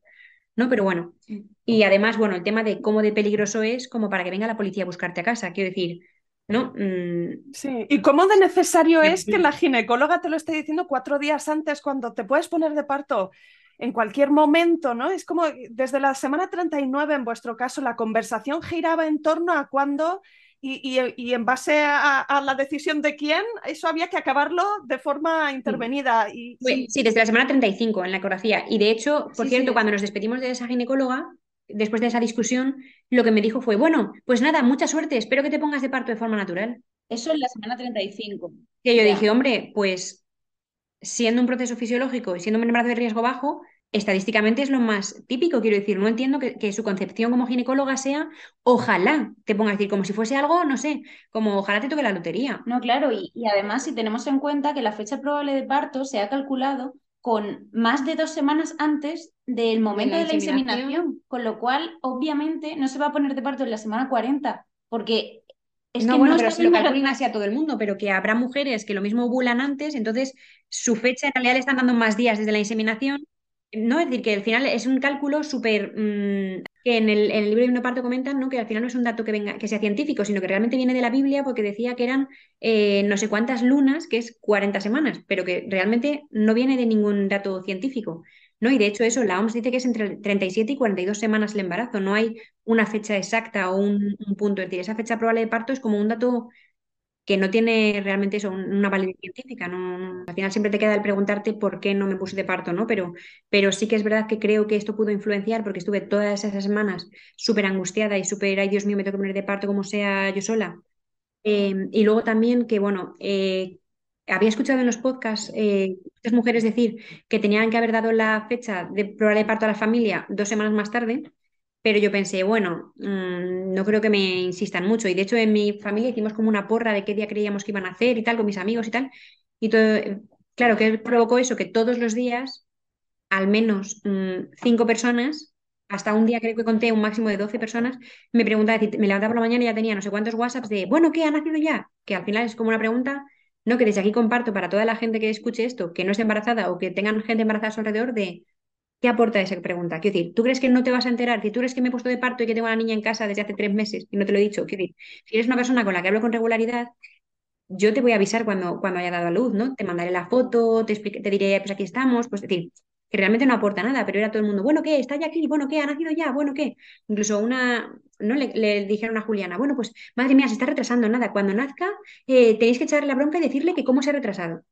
Mira, perdona, es que no nació todavía y, ya lo que me dices es que lo primero que tengo que hacer es echar la bronca a mi bebé. Es decir, no, no va con retraso y no se está retrasando porque quiere y no es una cabezota y no. Es decir, ¿qué concepción es esa? Es decir, es un bebé que no ha nacido todavía. Es decir, no, ni es cabezota, es decir, es su momento. Es decir, es que el resto somos unos cagaprisas, pero tendrá que nacer cuando, sea el momento de nacer. Es decir, no cuando nosotros nos dé la gana, ¿no? Es decir, no sé, fue como bastante estresante. Eh, ese último mes para mí fue muy agobiante. Y de hecho ya lo que hice los últimos días fue eh, eh, apagar el móvil, en plan ponerlo en modo avión, en plan, mira, ya está, no puedo más, no puedo más con esta situación de, ya está bien de, todo el mundo preguntando, todo el mundo insistiendo, bueno, ¿y qué tal? Todas las noches, no, pues esta noche sí que he notado alguna contracción, pero todo el rato como de, ay, ¿qué va a ser ya? ¿Qué va a ser ya? ¿Qué va a ser ya? ¿Qué va a ser ya? Y, sí creo que eso pudo afectar. Nunca lo sabremos cómo habría sido la situación, pero, pero bueno, sí que creo que pudo afectar efectivamente el estrés. Estuve como muy agobiada y además haciendo todo lo posible. Esas fechas decimos todo lo posible que dicen que va a fomentar el parto, ¿no? Desde la semana 37 tomaba una infusión diaria al menos de la hoja de frambuesa esta, eh, salíamos a pasear y nos pegábamos unos paseos, unas jupas de la leche, eh, todos los días además salíamos, con que hacía un frío, que en Salamanca hace un frío en invierno que alucinas, esto era Navidades, mm. y, y hacía un frío tremendo y todos los días a pasear como unas Comer berenjena, que además no le gusta. No me gusta y mi berenjena por si acaso, eh, que si bizcocho de chocolate, y yo, bueno, pues a ver, ese no me, pues venga, me esfuerzo. Sí, bueno, cuando salimos de la cita esta de monitores tan horrible que nos habían dicho que nos llevaban por vía judicial, ah, bueno, que no hemos terminado de contarla. También nos dijo que había leído mi plan de parto, mm. que lo había entregado, y que con un plan de parto como el mío, que ella no me atendería el parto, porque me dijo que dos cosas le parecían imposibles. Una de ellas que había puesto yo era que si todo era natural, que no quería vía, porque me ponen muy nerviosas inyecciones y no quería pararme el parto eh, por el cortisol de, ¿no? del miedo de la vía. Y me dijo que es que eso era una barbaridad, ir a un hospital y no querer vía. Y otra de las cosas que tenía yo puesto era que quería alumbramiento pasivo de la placenta, que no me pusiera oxitocina sino si había sido un parto natural. Y me dijo que eso que, que, vamos, que ella con un plan de parto así, que ella, si viese eso, que no me atendería. Y yo, mmm, hostias, ni que estuviese pidiendo, yo qué sé, mmm, no sé. Bueno, fue una cita horrible. Cuando además sabemos que en ese hospital, unos días antes, una mujer había dado a luz sin vía. O sea, es que. Eh, mm, sí, bueno, muy desagradable todo, ¿no? Y, mm, y eso, como poniéndose todo el rato en nuestra contra, muy beligerante, yo le dije, mira, perdona, es que siendo un embarazo, además yo pensaba en plan de no voy a discutir porque ya sé cuál es su postura, entonces no, no me sirve de nada. Y, pero le dije, en plan, mira, perdona, he tenido un embarazo de bajo riesgo, entonces eso, preferiría llegar a la 41 más 5 eh, o lo más tarde que podáis inducirme el parto. Yo te diría que la 42 ya me has dicho que no, pues la 41 más 6 o más 5 y me dijo, bueno, 41 más 5 vale, no sé qué. Me dijo, sí, un embarazo de, bajo riesgo, bueno, de bajo riesgo no, de riesgo medio, porque eh, además siendo inseminación, y yo, ¿y qué tendrá que ver? Y decir, entonces, ¿qué seguimiento me has hecho del embarazo? Ahora me dices que el riesgo es otro, ¿sabes? Y, además, yo tengo una amiga eh, que tenía, mira, 28 años, más joven que tú, y era un, riesgo bajísimo. Y mira, estuvo dos días en la UCI sin contexto, sin explicarme qué es lo que le pasó a su tal amiga, si es porque no se quiso de tráfico, ¿sabes? O sea, que entre eso y lo del, lo del juzgado, pues sí, efectivamente, lo que estás intentando es amedrentarnos para que pasemos por el aro y cedamos a, lo que tú quieres. Y fue muy desagradable. Y además eso, mi plan de parto no era en plan de mi parto ideal sería esto y con purpurina, sino que era en plan de en caso de que sea necesario inducción, de esta manera. En caso de que sea necesario instrumentalización, de esta manera. En caso de que sea, es decir, que estaba contemplando todas las opciones, Mm. pero aún así me, eso, como si, no sé, como si yo estuviese loca. Es que al final te tratan como si, no sé, es que te tratan como si fuese una hippie colgada, que incluso, aunque fuese una hippie colgada, menos que atención sanitaria. Eso punto número uno, ¿no? Pero punto número dos, es que ni siquiera es mi caso. Es decir, es que soy una persona extremadamente concienzuda, es decir, te he hecho un plan de parto que se ve que me he leído mm, un montón de, de cosas para poder tener tantas opciones y, y- y tener tan claras tantas cosas y conocer tanto el proceso y las estadísticas no sé qué, como para que me vengas a discutir como si estuviese siendo una insensata o no, intentase, no sé, y al final te tratan como si quisieses que, mm, que matar a tu feto, ¿no? Es decir, al final es una, como que si tú estuvieses, Siendo negligente. ne- sí, siendo totalmente negligente o, o siendo eso, una insensata y dices, hombre, pues no, obviamente no quiero que se muera el bebé, es decir, Mm. no, no es esa mi intención para nada, ¿no? Quiero que sea el mejor parto para ambas. Pero bueno, entonces salimos de allí fatal y ya habíamos cogido una cita con acupuntura, que yo no es una cosa en la que... Salimos de... Estabas dispuesta incluso a ponerte sí. 20 agujas en una sesión para activar la Sí, sí. cosa. Sí, sí. pero... Y lo hice, que no funcionó, quiero decir, pero que yo estaba de plan de, mira, yo ya de perdidos al río, es decir, es que no quiero inducción. Entonces hicimos, hicimos acupuntura, es decir, adelantamos, llamamos, salimos de allí y llamamos directamente al de la acupuntura en plan de, mira, no me puedes adelantar la cita porque la teníamos el día siguiente, le dije, mira, que sea ya hoy, es que necesito el máximo de tiempo para ponerme de parto Sí, sola. Sí, pero cuando salimos de la consulta, antes de salir del hospital, Ah, mientras sí. nos estábamos poniendo los abrigos en la sala de espera, salió la, la ginecóloga esta De la consulta. gritando, despotricando de nosotras, diciendo que le habíamos hecho perder una hora y que no sabía por qué íbamos allí. Sí, en plan de, es que con, la- con las cosas que quieren, no sé para qué vienen, para qué vienen a un hospital. Y como, no sé. Entonces yo mm, me giré a mirarle, cuando me vio, eh, se dio la vuelta y se fue andando por el pasillo. Y se cayó, claro. Pero bueno, pues eso. Una experiencia impresionante. Entonces, bueno, pues eh, esa tarde me hice acupuntura, es decir, probé todo lo que dicen que podría provocar el parto, que obviamente, pues lo que te provoca el parto es que el bebé esté preparado y esté listo, ¿no? Es decir, no, es decir, hay cosas que pueden ayudar si ya está la cosa empezando, pero que realmente no puede empezarlo a nada, ¿no? Que no sea, y además, con los niveles de cortisol que tendría yo en ese momento, de estrés, del agobio, de tiene que nacer ya, tiene que nacer ya, pues el, el probar todo eso probablemente también ayudó a aumentar los niveles de estrés, con lo que cual todo. No, pues todo, todo, las relaciones sexuales, todo. Yo creo que todos los tópicos, todas las cosas, todo lo que encontré por cualquier sitio que provocase el parto, pues probé todo. Mm. Y obviamente no, pues subir y bajar escaleras, todo. Y, y nada, ah, otra cosa que no he mencionado, que me acabo de dar cuenta, es que sobre la semana 30 más o menos, empecé con una fisio de suelo pélvico, porque yo ya le escribí desde el principio, pero me dijo, no, no, eso hasta que no estés mucho más avanzada, nada. Entonces sí que estuve yendo a, a- a consultas de eso, de fisio de suelo pélvico, que fueron una maravilla y las recomiendo muchísimo. Una parte inicial que era lo que llaman biofeedback, que es que te ponen una especie como de electrodos en las dos zonas internas del muslo y te... eh, es decir, tienes como una gráfica, entonces cuando tú contraes, la gráfica va eh, subiendo, bajando. Entonces te ponen como unos ejercicios, en mi caso eran, bueno, pues me hicieron primero una valoración y vieron que tenía hipertono, entonces, bueno, pues en mi caso los ejercicios que me recomendaron eran como una especie como de escalera hacia abajo. Entonces tenía que apretar y mantener y luego soltar y tal, y es súper difícil porque es una zona que nunca has intentado controlar más allá de apretar o soltar, entonces era como, ostras, eh, entonces es, muy curioso, ¿no? Pero te ayuda mucho a conocer mejor la, eh, ¿no? tu, tu periné y tu suelo pélvico. Luego, una segunda parte que era el masaje perineal, que nos enseñaron a hacerlo, enseñaron también a Juliana para que me lo pudiese hacer luego ella durante eh, todas esas semanas también. Y eh, una tercera parte que era de pino, que sé que hay como mucha controversia en algunas zonas, pero vamos, yo recomiendo totalmente y además no creo que tenga ninguna peligrosidad, que es una especie como de balón eh, que te lo introducen en la vagina y entonces lo van hinchando y entonces, eh, pues no sé cómo se hace en otros sitios, en este caso lo que me hacían era, pues una vez que yo ya notaba en plan de, mira, ya me está molestando, ya me parece incómodo, simplemente pues lo mueven un poco para acostumbrar a la zona a eso y entonces yo no apretaba, yo no empujaba, sino que simplemente me decían, vale, pues ahora relaja totalmente, entonces te lo vamos a sacar. Entonces ya lo sacaban y miran de cuánto, qué, qué diámetro tiene, entonces vas... eh, eh, haciéndolo y efectivamente vas consiguiendo cada vez aguantar un poco más. Entonces, pues la primera vez no sé si tenía pues cinco y medio centímetros, eh, luego ya siete, estuve en siete un montón de tiempo, siete, siete y medio, y luego ya pues la, el- la misma semana de, de la inducción, pues esa semana conseguí eh, nueve centímetros, ¿no? Entonces ya dices, bueno, esto ya es, es que es el cráneo del bebé, ¿no? Entonces, lo recomiendo un montón porque luego mi sensación en, el, en los pujos del parto sí que tenía como mucho la sensación de, ah, mira, esto es exactamente como el epino, es decir, noto perfectamente por dónde está bajando, noto perfectamente la sensación y, no me llama la atención ni el grosor ni nada, porque al final es como que ya he trabajado esa zona, ¿no? Es como... Enseñarle al cerebro a reconocer las sensaciones, eso es lo que, lo que nos explicó la fisio eh, cuando fuimos a la pues mi perenne estuvo estupendo durante todo el, el, parto, que luego eso nunca lo sabes, porque al final eso no es un, no, no te va a decir, pues como has hecho esto, ya seguro que no vas a tener desgarro, porque de hecho en mi caso tengo, tuve un poquito de desgarro. Eh, bueno, pues porque venía con la mano por delante, pero, pero quiero decir que no te lo garantiza, pero como mínimo pues has trabajado la zona, ¿no? Que siempre ayuda. Y otra cosa que no he comentado y que me parece súper importante es el tema del ejercicio físico durante el embarazo, que a mí me parece súper importante para llegar en buena forma al parto y yo de hecho tengo una recuperación maravillosa y creo que también se debe en parte a eso. Entonces yo recomiendo buscar eso, clases de gimnasia para embarazadas específicas, porque al final si no te tienes que preocupar de qué puedo hacer y qué no puedo hacer.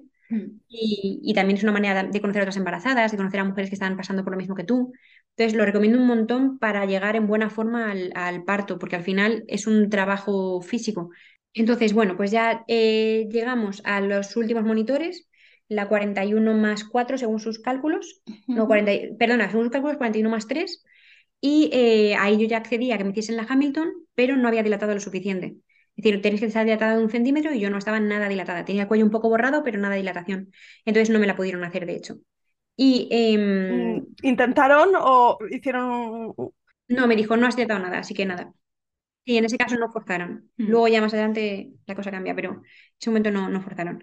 Y eh, igual, el líquido amniótico perfecto, de cantidad, y la placenta sin envejecer, todo perfecto, yo decía. Entonces es que es decir, pues voy a someterme a esto, pues porque no me queda otra, pero realmente, si está todo perfecto, es decir, ¿por qué no me alargan monitores y seguimos haciendo monitores? Yo, si me hubiesen dicho, mira, tienes que venir todos los días, yo habría ido todos los días. O si me hubiesen dicho, tienes que venir una vez por la mañana y una vez por la tarde para seguir haciendo monitores, seguir viendo que está todo bien y seguir viendo que el líquido, es decir, si me hubiesen dicho, mira, ya se ha reducido mucho el líquido amniótico, uy, pues venga, inducción o la placenta está mucho más envejecida, lo que sea pero si está todo perfecto. Claro, algún indicio de que realmente hay un riesgo para, para, eh, para azul, pero es que no lo era el caso.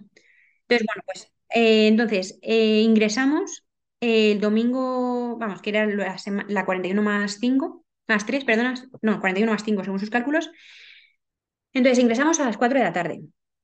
Sobre las 4 y media ya me pusieron los monitores eh, que bueno, pues si alguien no sabe cómo son, pues son una especie como de dos cacharros redondos que te ponen en la tripa, uno de ellos monitoriza los latidos del bebé y el otro las contracciones. Entonces te los ponen con una especie como de correa elástica que va hacia las lumbares, que es que lo comento también porque, bueno, en mi caso estuve al final con monitores pues cerca de 42 horas, entonces, o sea, ya tenía las lumbares hechas polvo, además que te los tienen que poner como muy apretados, entonces ya tenía la forma en la tripa de los monitores, me los iban cambiando, pero es que, decir, bueno, eh, tremendo. Entonces, bueno, pues ya me pusieron monitores, vieron que estaba todo bien, entonces me pusieron las prostaglandinas sobre las 6 de la tarde, que es una especie como de cordón, ¿no? Es como si te pusiesen un tampón, un poco la sensación, eh, y es como una especie como de cordón con una zona en la que está la medicación. Entonces me la pusieron sobre las 6 de la tarde y nos estuvieron allí con los monitores hasta las 8 y media de la tarde, que estábamos ya aburridas, ya nos vimos una peli, ya no sabíamos qué hacer.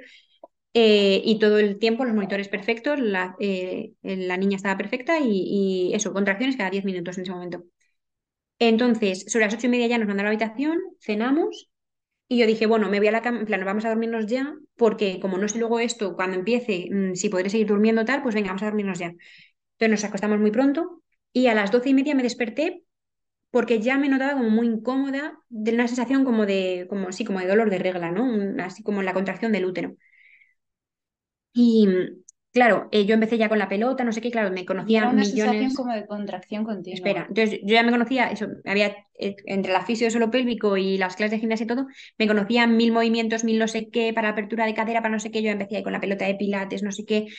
Pero claro, me notaba como muy rara, en plan, es que yo no noto que sean picos, es decir, yo noto como si me estuviese, es decir, como la sensación de la regla, todo el rato noto el mismo dolor. Entonces dijimos, bueno, lo mismo no es nada, pero venga, vamos a llamar a la matrona por si acaso a ver qué nos dice. Entonces me puso monitores en la habitación, que, es decir, estuve sin monitores desde las ocho y media hasta las doce y media. Entonces me pusieron monitores otra vez para ver cómo estaba y eh, en ese momento no me dijeron nada de las contracciones, pero me dijeron como que en, el rato que me tuvieron allí, una media horita, como que la niña estaba como muy constante. Entonces me dijeron, a ver, que lo mismo no es nada, que es que está durmiendo o lo que sea, pero bueno, yo prefiero mandarte a planta, en plan a paritorios.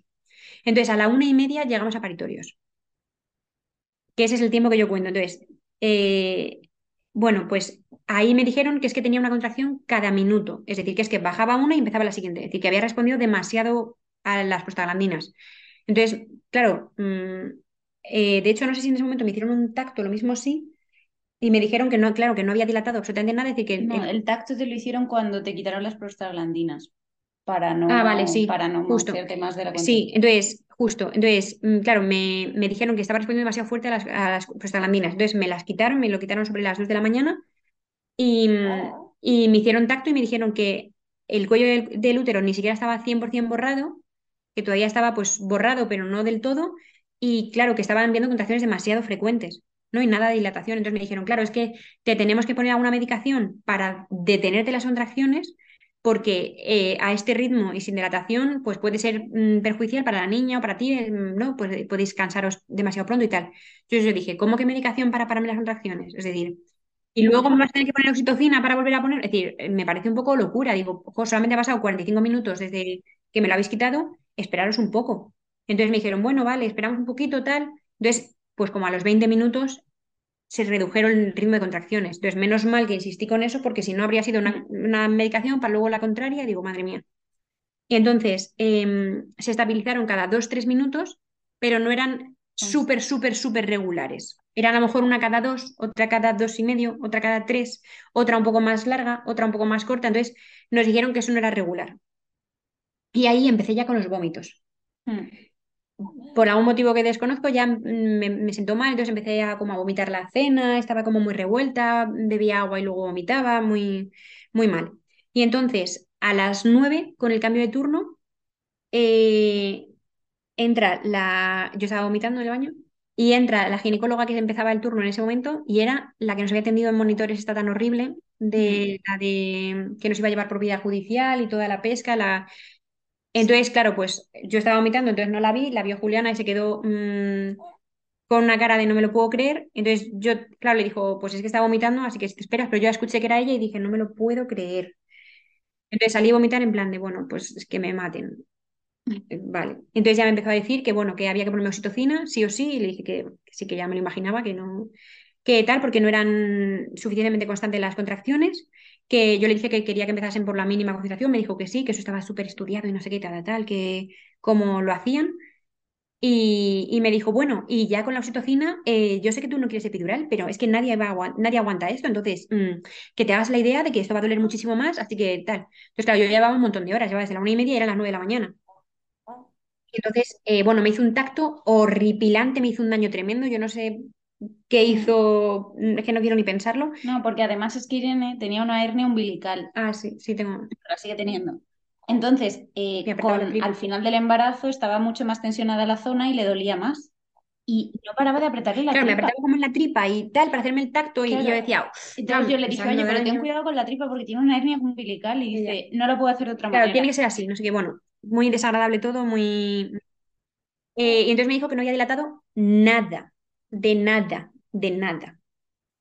Entonces, em, y claro, súper desmotivante. Y mm, ya me empezaron a poner la oxitocina, eh, me iban subiendo eh, cada no sé cuánto tiempo, si no habían cambiado las contracciones, te van subiendo como la dosis. Entonces me la fueron subiendo, me la fueron subiendo.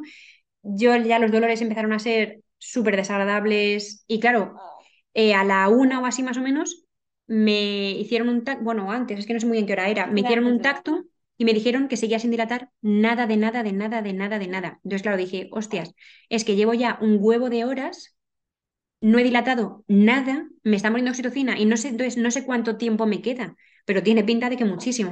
Entonces yo ya estaba mentalmente hecha polvo y, y ya eh, con la sensación de, de, ¿no? de derruida, de, de, De de es que no puedo con esto, ¿no? Es decir, que es que el dolor está siendo horrible. Es decir, no es un dolor, sí que creo que es un dolor que puedo soportar muchísimo más de dolor, que creo que, que hay cosas que tienen que doler muchísimo más, yo que sé, que te quemen con un hierro al rojo vivo tiene que ser muchísimo, muchísimo más doloroso. Pero al final es un dolor cada dos, tres minutos durante horas y horas y horas. Es decir, al final es una sensación como de tortura, de, de es que, es que no sé cuánto tiempo me queda tampoco. Entonces es una sensación, eso, muy desagradable. Entonces al final no, ya no dije... es esto que, que bueno, que, que hemos hablado alguna vez de que el parto no es sufrimiento, es dolor, pero no es sufrimiento. No, es que aquí ya había sufrimiento. Claro, porque la sensación era eso de, es que no sé cuánto tiempo me queda, no sé mm, hacia dónde está yendo esto, la ginecóloga esta me parece insufrible, los tactos me están pareciendo súper desagradables. Mm, Claro, además, eso, te dejan en la habitación, no sabes cuánto tiempo queda, no sabes tal, te dicen, no, no, ya tenemos el tacto más adelante. Estás allí horas y horas de, es que no sé hacia dónde va esto, ¿no? Entonces, tenía una sensación de, de, de derruirme, ¿no? de, de- de estar totalmente destrozada. Entonces ya dije, pues es que me voy a tener que poner la epidural porque es que no sé cuánto tiempo más queda y no sé cuánto tiempo más voy a poder aguantar esto. Pero me daba muchísimo miedo, yo tenía muy claro que eso, que tiene un montón de efectos secundarios que no quería, bueno, Mm. al final dije, mira, me pongo la epidural, ya vino esta mujer en plan de, claro, sí, es que es... Sí, ya mm, lo sabía yo. Sí, mm, muy desagradable. Y esa primera epidural fue horrible. Bueno, antes de eso, eh, cuando nos empezamos a plantear lo de la epidural, eh, probó el gas, eh, el, el óxido nitroso no me gustó nada la sensación porque al final el dolor lo sigues sintiendo exactamente igual. Lo único que notas es como que la cabeza se te va. Es una sensación efectivamente muy como de borrachera, de, de que no estás tan en ti misma, pero el dolor es exactamente el mismo. Entonces no me estaba haciendo nada y ya dije, mira, pues pi- epidural. Entonces, eh, bueno, pues la anestesista que vino, que yo creo que era residente, vino ella, luego con otra chica, luego llamaron a un celador que era un bruto tremendo para que me sujetase. Yo ya estaba en ese momento llorando de la sensación de angustia, de es que yo no quería nada de esto. De hecho, hubo un momento que dije, es que yo no quiero, no, es que no quiero epidural, es que no quiero nada. Me dijeron, ¿cómo? Pero si acabas de firmar el consentimiento. Y dije, sí, sí, es que no quiero epidural, pero es que no quería la oxitocina, es que no quería las prostaglandinas, es que no quiero nada de todo esto, no quería nada de, todo esto. Es decir, es que no es nada de, lo que, de lo que ni lo que quiero ni tengo la sensación de que fuese necesario, ¿no? No, no había peligrosidad para el feto, los monitores siguen estando bien. Es que no, no tengo la sensación de que esto fuese necesario, pero ahora ya no se puede parar, ya es la cascada de intervenciones, ahora ya, claro, pues ahora ya ponme la epidural, quiero decir, ahora ya qué hacemos, ¿no? Ya no, no, fue muy desagradable. Y el, el celador me sujetaba los hombros, no me dejaba moverme, súper bruto, súper borde. Y echaron a Juliana de la habitación, le dijeron que no podía quedarse. Y ella, ¿cómo no me vas a dejar? ¿No? Si, si tiene miedo a las agujas y, y que no, que no te puedes quedar. Sí, yo ahí perdí los papeles, la verdad, o sea, muchísimo. Ya les grité y les dije, pero ¿cómo me vas a echar si le dan pánico las agujas y soy la única persona de, de apoyo que tiene aquí? Sí, y la habitación se llenó de gente, eso con Sí, entre la, la como 10 anestesista, la no sé qué, el, el auxiliar, el no sé qué, el Todos ellos hacen falta y, Y mi único no puedes apoyo no. estar. Sí, pero yo estaba ya tan, tan, tan derruida que ya miré a Juliana en plan de, mira, sí, sal, sabes que ya, es que, ya que me hagan lo que quieran. Es decir, si me dicen, mira, te vamos a pegar un tiro en la nuca, hubiese dicho, vale, pues pégame un tiro en la nuca. Es decir, ya Pero es muy ahí donde ya mentalmente como que te despides, ¿verdad? De- dices, Sí, mira, sí. ya esto no es mío, ya. Mm. Sí, ya que me hagan, es decir, ya que, que, que- que hagan lo que tengan que hacer, ¿sabes? Yo ya no quiero participar en esto, no, no, muy mal. Y eso, sujetándome en, eh, durante el lado de la epidural, yo fatal, con, además que me da mucho miedo las agujas y fue muy desagradable. Eh, que te estés quieta, que no sé qué, yo, viene contracción, bueno, pues ya no te tienes que estar quieta porque ya hemos empezado. Y ahí aguantando el dolor, en plan, Cero cariño. Sí, fue muy, muy, muy desagradable. Entonces ya me lo pusieron, me pusieron por la espalda el catéter este que te ponen como la bomba. Y entonces me dijeron, vale, pues ahora estate quieta porque tiene que hacerte efecto por ambas partes y luego ya puedes moverte y sin problema. Porque yo le dije, ponme la, la mínima dosis, tal. Entonces, claro, no me hacía nada de efecto y yo decía, "Mm, no sé esto. Entonces, eh, bueno, pues mi sensación fue que el anestesista me estaba sudando de mi cara porque la tuve que llamar hasta cuatro veces en plan, mira, que es que no me hace nada de efecto. Es decir, no es que no noto nada. Entonces, es que me pincha la espalda para nada, porque no estoy notando nada de efecto. Y ella, pero que te puedes dar un bolo, yo que sí, que yo me doy, sí, yo le doy al botón si tú quieres, y ya también oigo cuando da el bolo de forma normal el este, pero que no noto nada. Es decir, noto lo mismo que si me estuvieses poniendo Agua. el suero, que de hecho Sí, tengo el suero también y noto lo mismo, ¿sabes? No, mm, y como que no me creía. Entonces, se, quedó como bastante rato en la habitación, que yo estaba con las contracciones gritando ahí en plan de aguantando el dolor, y ya como, como que me tuvo que ver en las contracciones para decir, ah, vale, sí es verdad que le duele. O sea, este- tuve la sensación como que no me estaba creyendo. Entonces me costó un montón eso, que me aumentase la dosis, ya por fin me la aumentó, me empezó a hacer efecto y por fin bien, ahí de hecho yo creo que hasta di una cabezada en plan de, ay Dios mío, por fin Le empezaría a menos hacer dolor. efecto como a las 4 de la tarde. Sí, 4 o 5 de la tarde, muy mal. Mm. Y mm, esto desde, pues eso, de las 9 con la oxitocina, ¿no? Entonces, eh, hubo un momento en el que, claro, a mí me molestaban ya mucho los monitores y vinieron a verme porque uno de los monitores, el de la niña, como que se había medio movido, imagino que se había movido la niña, Mm. entonces como que pillaba peor la, la esta. Entonces me lo pusieron, me lo cambiaron. Yo le dije, por favor, por favor, ten cuidado porque las correas van donde, claro, a la zona donde está el catéter de la epidural. Entonces le dije, por favor, ten muchísimo cuidado. Y me dijo que no, que esto no te preocupes, que, vamos, yo no no he visto nunca que esto a alguien se le salga. Y yo, bueno, es decir, que, que me da muchísima angustia. Entonces yo todo el rato como súper preocupada de que las correas al final están por encima de la zona del catéter. Y entonces de repente me dejó de hacer efecto. Y dije, no me lo puedo creer, no me lo puedo creer. Es que sé que no me tienen que subir la dosis porque esta dosis me estaba haciendo efecto. Entonces es que otra vez noto todo. Entonces, Eso claro, era, fue a las 5 o las 6 de la tarde. O sea, sí, Llevabas no, muy poco rato de, de descanso, digamos. Sí. Y entonces me hicieron otro tacto y eh, no había dilatado nada, de nada, de nada, nada, de nada. Guau. Claro, fue, ahí fue ya una sensación de desmotivación totalmente, en plan, mira, o sea, es que yo, o sea, que, que prefiero muerte, ¿no? Ya me decía Julián en plan de, venga, que estás siendo muy valiente, y yo, no, valiente no, porque si me dan cualquier otra opción, la cojo. Es decir, o sea, si me dicen ahora mismo lo que sea, en plan de, mira, ahora mismo te puedes morir, yo digo, "Me- vale, o sea, me muero, perfecto. O mira, te lo detenemos esto y se acabó, ya no hay parto y no hay, bebé, no hay nada, vale, o sea, lo que lo que sea. Es decir, es que no quiero seguir con esto, no quiero seguir adelante. Y entonces, claro, fue en plan, de, claro, ¿qué hago? ¿Me pongo una segunda epidural?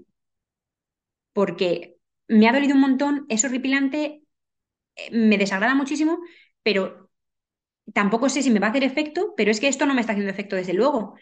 Entonces, tuvimos ahí un momento de crisis de qué hacemos, qué hacemos, qué hacemos, y ya nos dijo la matrona en ese momento, mira, es que la única opción que tienes es ponértela, porque si no te la pones ya sabes lo que te duele. Si te la pones, bueno, pues pueden hacerte efecto, pero lo mismo sí. Entonces es que es la única opción que tienes. sí. Fue en plan de no me lo puedo creer. Entonces me tuve que pinchar una segunda vez la epidural. Entonces, esa vez tuvimos la suerte de que no había celadores porque estaban ocupados. Sí, porque hubo justo un, una, un- Cesárea, una una- cesárea de urgencia, entonces el celador tuvo que, estaba en otra y estábamos solo eh, una estudiante de enfermería. eh, La anestesista nueva, que claro, conocimos a todos los turnos del hospital. Sí. La anestesista nueva, que era majísima, Mm, Y, y yo. y ya está. Entonces no había nadie más. Entonces, Entonces le pregunté si me tenía que ir y me dijo que no, que, que no hacía falta. Cuando a mí me habían dicho la otra vez que se echa siempre los acompañantes. Que por cierto, la otra vez cuando yo salí de la habitación Ah, sí. estaba llorando en el pasillo y pasaron un montón de profesionales de ese hospital a mi alrededor y absolutamente nadie me dijo nada. La única señora que se acercó a mí fue para decirme que qué hacía con esa ropa, que tenía que llevar ropa de quirófano porque era una zona quirúrgica. Es decir, ves a una persona sea, llorando la, la falta de en paritorios y no te preguntas qué ha pasado, no te acercas para ver. Es decir, es que llama mucho la atención, ¿no? El- Mm. Sí, fue una sensación de, de- de estar entre enemigos, es decir, para nada. Sí, de Para hostilidad nada. total. Entonces, esa, la segunda epidural, la experiencia fue absolutamente la contraria, porque en la habitación solamente estábamos la anestesista, la estudiante de enfermería, que era la que me sujetaba los hombros, y con mucho cuidado y diciéndome, tú tranquila, venga, ya poco a poco, no Y sé que qué. además había sido cariñosa también Sí, antes. sí, y Juliana ahí a mi lado dándome la mano, entonces fue totalmente diferente la experiencia. Mm, no, porque, bueno, de hecho es que en la primera epidural, típico comentario que te lo hacen, a mí me lo hacen muchísimo porque me dan miedo las agujas, entonces siempre después de las analíticas o y tal, es un comentario que me hace muy, que me parece un comentario muy desagradable y en ese momento me reventó. Y es justo después de la epidural en plan de, bueno, ¿a qué no ha sido para tanto?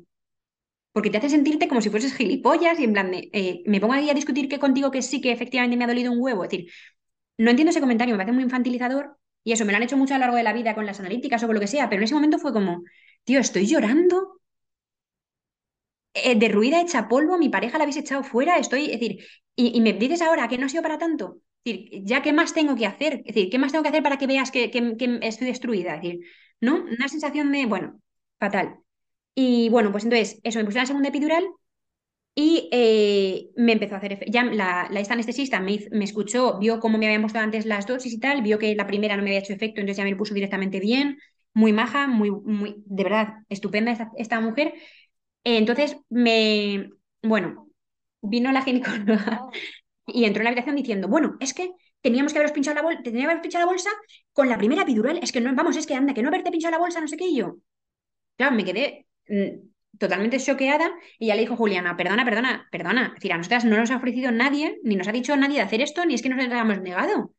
Claro, porque es que no se podía, porque es que no había dilatado lo suficiente. Claro, entonces, como echándonos la bronca a nosotras de que es que esto había tenido que haberse hecho y le dijo la matrona, bueno, pero espérate a que le haga efecto la epidural, que se- sabes que se la acaban de pinchar en plan, da- dale un momentito, un 20 minutitos. Ya me empezó a hacer efecto y bien, y entonces vino y me, y me pincharon la bolsa. Entonces, estaba solamente dilatada de un centímetro apenas de nada, entonces ahí sí que tuvieron que Sí, forzar un poco. Porque la, la matrona fue la que Me había hecho el tacto. te hizo el tacto y forzó a meter el dedo para abrir. Sí, me dijo, más. ¿te importa? que- te, en plan, ¿te parece bien que, que- Y le dije, sí, sí, es decir, yo ya, haced lo que tengáis que hacer conmigo, ¿no? Entonces, cuando vino la, la gine ya a pinchar la bolsa, ya sí que pudo meter. Es como un ganchito, me parece, ¿verdad? Eh, Sí, Sí. sí, a mí me recordó a las agujas de ganchillo. exacto, sí, sí, sí. Entonces, que eso es súper incómodo, porque además me acaban de poner la segunda epidural. Yo estaba súper preocupada por el catéter, en plan, como alguien se acerca al catéter, le mato directamente, ¿no? Y entonces, no, para, levanta un poco el culo. Yo, pero si no tengo ni movilidad ni nada, con las camas ya súper incómodas, de no sé qué, levanta para la cuña de, bueno, súper mm, aparatoso, pero bueno, me pusieron como la cuña debajo y entonces ya pincharon la bolsa, que yo no noté nada gracias a la epidural. Me dice, ay, mira qué bien, qué bien. El nada, el líquido súper clarito, súper clarito. Y en ese momento algo dentro de mí fue en plan de, o sea, sé que es que de verdad no, no hay ningún indicio para pensar que era necesaria la inducción. No, porque es que durante, in- incluso cuando Irene estaba con contracciones cada minuto, que es que ella no tenía descanso, y entendemos que Azul tampoco tenía tiempo para oxigenar, También, claro. es que no hubo sufrimiento fetal No. en ningún momento. Es decir, su, eh, su monitor estuvo siempre perfecto. No hubo ninguna decisión médica que hubiese que hacer porque el monitor estuviese mal. Ni bajaba, ni tenía taquicardia, ni tenía braquicardia, ni tenía nada. Estaba siempre perfecta. Entonces, al final fue una sensación de, pues que esto en realidad no era necesario. Quiero decir, es que al final, es que lo mismo en un par de días me hubiese puesto de parto yo, ¿no? Quiero decir, es que, es que todo este sufrimiento no. Que, que... Entonces, eso, ya me rompieron la bolsa y, y ya me dijo, bueno, pues ahora muévete. Es decir, ya se está con Claro, el epidural, en el ahora ya momento en muévete. el que se la rompió, dilató tres, de tres. Sí, cambió de repente y dijo, ah, mira, justo acabas de dilatar 3 centímetros. Me dijo, bueno, pues ahora no te estés quieta. Vamos a la pelota de pilates a moverte, no sé qué tal, tal, que tienes que favorecer el parto. Y yo, sí, vale, lo que me digáis. Que decir. Entonces ahí levantándome hecha, bueno, hecha polvo, claro, llevábamos ya sin dormir, pues casi 24 horas. Y habíamos dormido dos horitas antes, pero bueno, Mm. decir, que ya agotadas y venga, pues en la pelota de pilates y moviéndome y no sé qué. Entonces notaba que la pierna izquierda era como de corchopán, es decir, es que no notaba nada, me- apenas notaba la pierna izquierda y la, la derecha sí la notaba. Entonces en la pelota y no sé qué, y moviéndome y tal, Estaba anclada en la pelota porque una pierna no la podía mover. claro, entonces sentada. Y entonces apoyada en la cama y le decía todo el rato a Juliana, pues que yo creo que este monitor que tengo aquí me está presionando demasiado en la ingle y me duele muchísimo en las contracciones, me aprieta muchísimo, muchísimo, muchísimo. Entonces Juliana poniendo pues, una pelota de pilat, de, una pelota de tenis. tenis, apretándome las lumbares solo en la derecha porque me dolía ahí muchísimo, decía, para contrastar la sensación, ya le dije a la matrona, mira, es que no si me puedes mover el monitor porque es que se me está clavando aquí, es que me duele muchísimo aquí todo el rato. Y me dijo, claro, es que a lo mejor no te está haciendo el efecto de la epidural en el lado derecho. Un- y fue como, no me lo puedo creer que me ponen dos epidurales y encima ahora Se está mío. Por favor, una sensación de, o sea, me voy a pegar un tiro en la cara, de, de verdad, horrible. Fatal. Y entonces, bueno, pero fatal. Y entonces, es eh, ya como a las 12 de la noche. Me hacen un tacto y me dicen, a ver de cuánto estás tal, y me dicen, uh, estás de 4. Pero Y antes estaba de 3. ¿no le has dicho que te dio la solución? Entonces fue en plan de como una sensación de fracaso absoluto, en plan de no me lo puedo creer que estaba de 3 hace 4 horas, llevo la pelota aquí moviéndome y no sé qué, y con las contracciones solamente en un lado muy fuertes, y solamente dilatado un centímetro. Fue una sensación de no me lo puedo creer. Decir, esto es que decir, ¿pero cuánto más va a durar esto? Pues ya eran las 12 de la noche y yo decía, hombre, pues, ¿pero, pero cuándo van a hacer? ¿No? Entonces ya ahí fue cuando me dijo en plan de, bueno, pero no te preocupes, tal. Le dije, mira, es que estoy reventada, digo, es que me está mucho, me duele mucho en un lado, y me dijo, ¿por qué no pruebas a ponerte tumbada del lado del que te duele?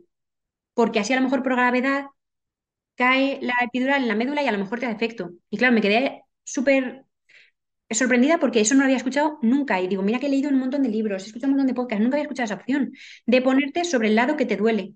Entonces, efectivamente, al, al poquito rato me dejó de hacer de, de doler y dije, Dios mío, llamé a la matrona y dije, oye, eres la... per-". Le dije a Juliana, creo que me tengo que casar con ella, creo que lo entenderás.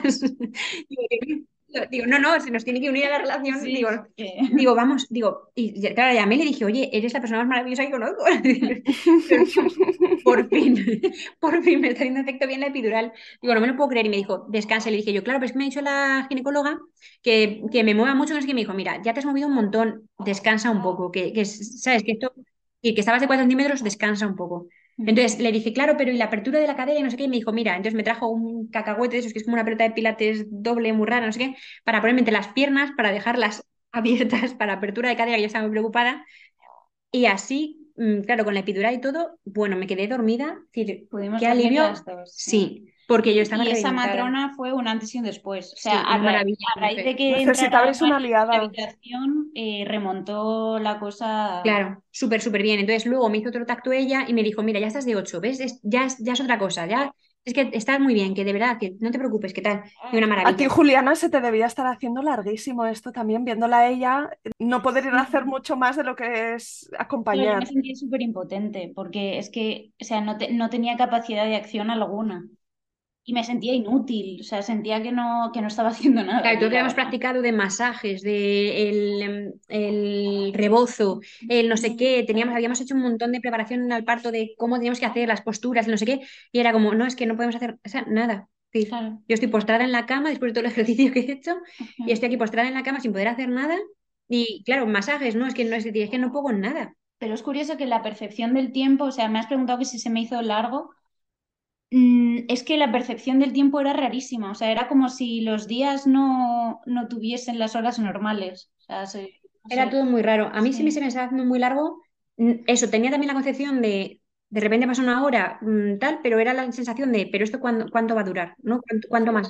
Y además una cosa que me desmotivó muchísimo y que también influyó mucho en, en mi percepción de angustia fue que yo, claro, no están bien aislados los paritorios. Entonces yo oía a una mujer, plan, empujando, ah, no sé qué, o ay, no puedo, que sí, sí puedes, tal, no qué. Y entonces, y al rato oía llorar un bebé.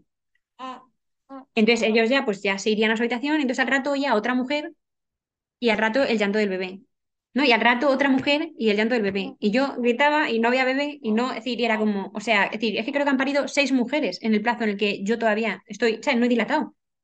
Es una sensación súper desmotivante de, pero ¿cuánto coño más va a durar esto? Es decir, no, es decir, ¿a, a dónde estamos yendo? ¿No? Es decir, una sensación súper desagradable. Mm. Entonces, bueno, ahí ya, eso, me hizo un tacto que estaba de 8, al rato vino y me hizo un tacto y ya estaba completa. Entonces ya me dijo, ya estás, ya estás, ahora ya es el expulsivo Eso pasivo. serían las 6 de la mañana o Sí. así del día 31 de enero. Ya, o sea que llevábamos un huevo de horas Sí, allí. o sea, martes. Más de 24 Entramos horas. el domingo. Y mm, entonces ya me dijo, bueno, pues ahora es el expulsivo pasivo, dos horas tú tranquila aquí. mm, y entonces en dos horas ya venimos y empezamos con los empujones. Y entonces estuvimos ahí esas dos horas que también incluso, yo creo que en algún momento incluso me dormí. Sí, estábamos dormidos. Estábamos agotadas. Sí, sí. O sea, es que era poner la cabeza en el sillón y caía y tú Sí. igual. O sea, tú en la cama. Claro, con la, ya con la epidural por fin haciendo efecto en todas partes, era como, mira, mm, entonces yo estaba eso todo el rato de lado porque era, si no, no me hacía efecto la epidural bien, ¿no? Y entonces ya vino a las 8 de la mañana para empezar con el expulsivo activo. Y entonces justo nos dijo que, que entraba una matrona nueva que la que, que la que estaba que se tenía que ir porque ya cambiaba su turno. Sí, pero vino a despedirse. Y O ese sea, fue un no detalle hecho nadie. Precioso, claro, estuvimos en todos los turnos de todo el hospital, es decir, no sé cuántas, cuántos matrones diferentes tuvimos, cuántos ginecólogos diferentes, es decir, es que fue una locura. Y fue la única que de verdad que es que, de hecho, hemos puesto una nota de, de agradecimiento al hospital de, por esta matrona y por la que no ha tenido expulsivo activo, porque fue excepcionalmente bueno su trato. Porque eso, es que se vino a despedir en su turno en plan de, mira, chicas, y le dijimos, no, pero ay, qué pena que no vayas a quedarte justo ya, no, me has aguantado toda la noche, con todos los, con el dolor, con no sé qué, con la epidural, con todo. Y, y, di- y nos dijo, a mí también me da mucha pena no, no poder estar y no poder conocer a Azul, pero yo ya estoy muy cansada, en plan, de verdad, que no os preocupéis, os dejo con esta matrona, vinieron las dos, eh, que es majísima, ya lo veréis, es decir, fue en plan de, hostias, qué detalle que cuesta tan poco y que significó tanto, ¿no? Es decir, tan humano, porque al final, sí, efectivamente no está dentro de su, no en plan de lo que tienen que hacer, ¿no? Pues, pero qué detalle tan, tan bonito acercarse para decirnos, mira, es que ya termina mi turno, pero os dejo con esta compañera que es la, no sé, nos pareció un detalle Mm. precioso, precioso. Sí, y se quedó Teresa. es- Estoy diciendo solo los nombres de estas dos. Marian Teresa, Bueno, maravillosa. y, y también el de la otra chica que también viene después. El del resto no los voy a decir porque no creo que, que sea necesario, pero bueno, como reconocimiento también, porque es que me parece que merecen. Sí, sí, o sea, sí, si sí, alguien escucha esto y es de Salamanca, pues no sé. Sí, no, y sobre todo porque, es decir, en general el equipo de matronas del Hospital de Salamanca es muy, muy bueno, pero al final ellas nos da la sensación de que hicieron incluso más de lo que está dentro de su propio trabajo, ¿no? Es decir, más allá de, de hacer una buena atención, sino que ya fue, pues es un trato súper empático, súper, no sé, un acompañamiento mm, impresionante, muy, muy bueno. Y entonces ya vino el expulsivo activo, que pues estuve al final de lado, yo he pensado todo el rato, joder, con todo el ejercicio que he hecho y con todas las posturas y la gravedad y todo y tal, pero es que no puedo con mi alma. Entonces al final, no podías tampoco por la epidural. y claro, entonces al final de lado y, Y bueno, pues así, al principio empujando y tal, que al principio no notas ningún avance y tal, pero la Teresa, la que nos estuvo acompañando, fue también maravillosa y todo el rato, ¡guau! Lo estás haciendo súper bien. Yo sí que lo noto. Mira, ¿te importa que, que introduzca los dedos para ver? Y yo, sí, sí, claro. Pues mira, mira, ya ha bajado un escalón más de los que tiene que bajar. Estás, estás haciéndolo súper bien. Es decir, no sé, fue como muy, muy buena. Sí, y, y un, un montón de cuidado con el periné, Con poniéndole gasas calientes para que no se, se desgarrara. Eh, Sí, sí, o sí, muy, muy buen bien. acompañamiento. Yo le dije que, que habíamos traído un espejo y que me apetecía verlo y me dijo, ah, sí, sí, sí, claro. Pues sí, mira, en cuanto se empiece a ver, yo te tal, y me, me abría un poco, mira, ¿te da- ¿ves más o menos? Y yo, ay, sí, ¿sabes? Yo estaba, no sé, de verdad, muy bien acompañada. Y de hecho, es la única parte que sí que creo que fue súper bonita y súper positiva del parto, el expulsivo. Mm. Es decir, esa noche con, con Marian y el expulsivo activo con Teresa, una maravilla. Y entonces, pues ya cuando empecé a notarlo, además recuerdo la sensación de que hubo un, un rato, muy poco tiempo, pero de, ostras, yo estoy empujando y noto que avanza un montón y de repente retrocede. Y decía, no, no, por favor, con lo que me ha costado ese empujón, que me... no. Y decía, que no te preocupes, que vas muy bien, ¿qué tal? ¿No? Y ella y otra, otra Beatriz también, otra Sí, matrona, que, que bueno, que la conocíamos y, que se acercó Sí. y nos acompañó también, que fue una maravilla. Y todo el rato diciendo, pero no te preocupes, que es mejor así para el periné, más despacito y tal, porque tiene que acostumbrarse, no sé qué. Y era como, vale, vale. Pero una sensación de, ¡ay, no, otra vez para adentro, no! Y, y bueno, de hecho, eh, bueno, el- esa parte ya del expulsivo de cuando sale de ella lo grabó Juliana y me parece una maravilla tener eso grabado para poder verlo porque buah, es que es súper emocionante. Y entonces ya ahí sí de, mira, eh, has empezado a salir, ¿quieres tocarlo? Y recuerdo tocar y decir, ¿qué he tocado? Porque, claro, no era para nada liso, claro, porque al final la cabeza como que se superponen las... No entiendo la- Sí, las... la piel también, claro, era Sí, todo, entonces la piel rugosa, entonces entre el pelo, que estaba muy húmedo, ¿no? Una sensación de no sé qué he tocado, ¿sabes? No sé si he tocado, no sé si era un labio vaginal mío o qué, qué- qué era eso, no sé qué he tocado. Era muy, muy rara la sensación, ¿no? Y eso, y con el espejo enseñándome, y ya fue en plan de, mira, yo ya me voy a concentrar en empujar porque, porque a las 10 claro, a las 10 menos cuarto así, yo le dije, oye, ¿cómo vamos de tiempo? Porque me han dicho, tiene que ser dos, es decir, son dos horas de expulsivo activo. Yo le dije, ¿y si, y si, y si es más? Me dijo, bueno, si es más, ya tendríamos que ver eh, si hay que hacer instrumentalización. Y yo dije, hostias. Entonces, a las 10 menos cuarto así le dije, ¿qué, cuánto nos queda? Y me dijo, nos queda un cuartito de hora. Y dije, ¿cómo? Entonces ya dije, mira, como si me reviento el suelo pélvico, voy a empujar por mi vida, ¿sabes? Es decir, voy a empujar con todas mis fuerzas, en plan, ya esto se tiene que acabar. Y entonces estuve empujando muchísimo y sobre las 10 entró una ginecóloga, la que estaría en ese momento, que yo no, ni la vi, sinceramente, no le vi ni la era cara. jovencita, yo creo que debía ser mi luego. No sé. Y entró, entonces dijo en plan de bueno, tal, y le dijo la matrona, no, no, vamos súper bien, ¿eh? Mira, mira, mira cómo empuja, está haciéndolo súper bien, de verdad que no, no, no va a ser necesario. Claro, porque ella ya venía directa a- con la, por la ventosa. claro, ventosa o los forceps. Le dijo, no, no, no, no, no, de verdad, mira, mira, va- es que empuja súper bien, es que ya no nos queda nada. Entonces fue en plan de, empuja, Irene, por favor, empuja.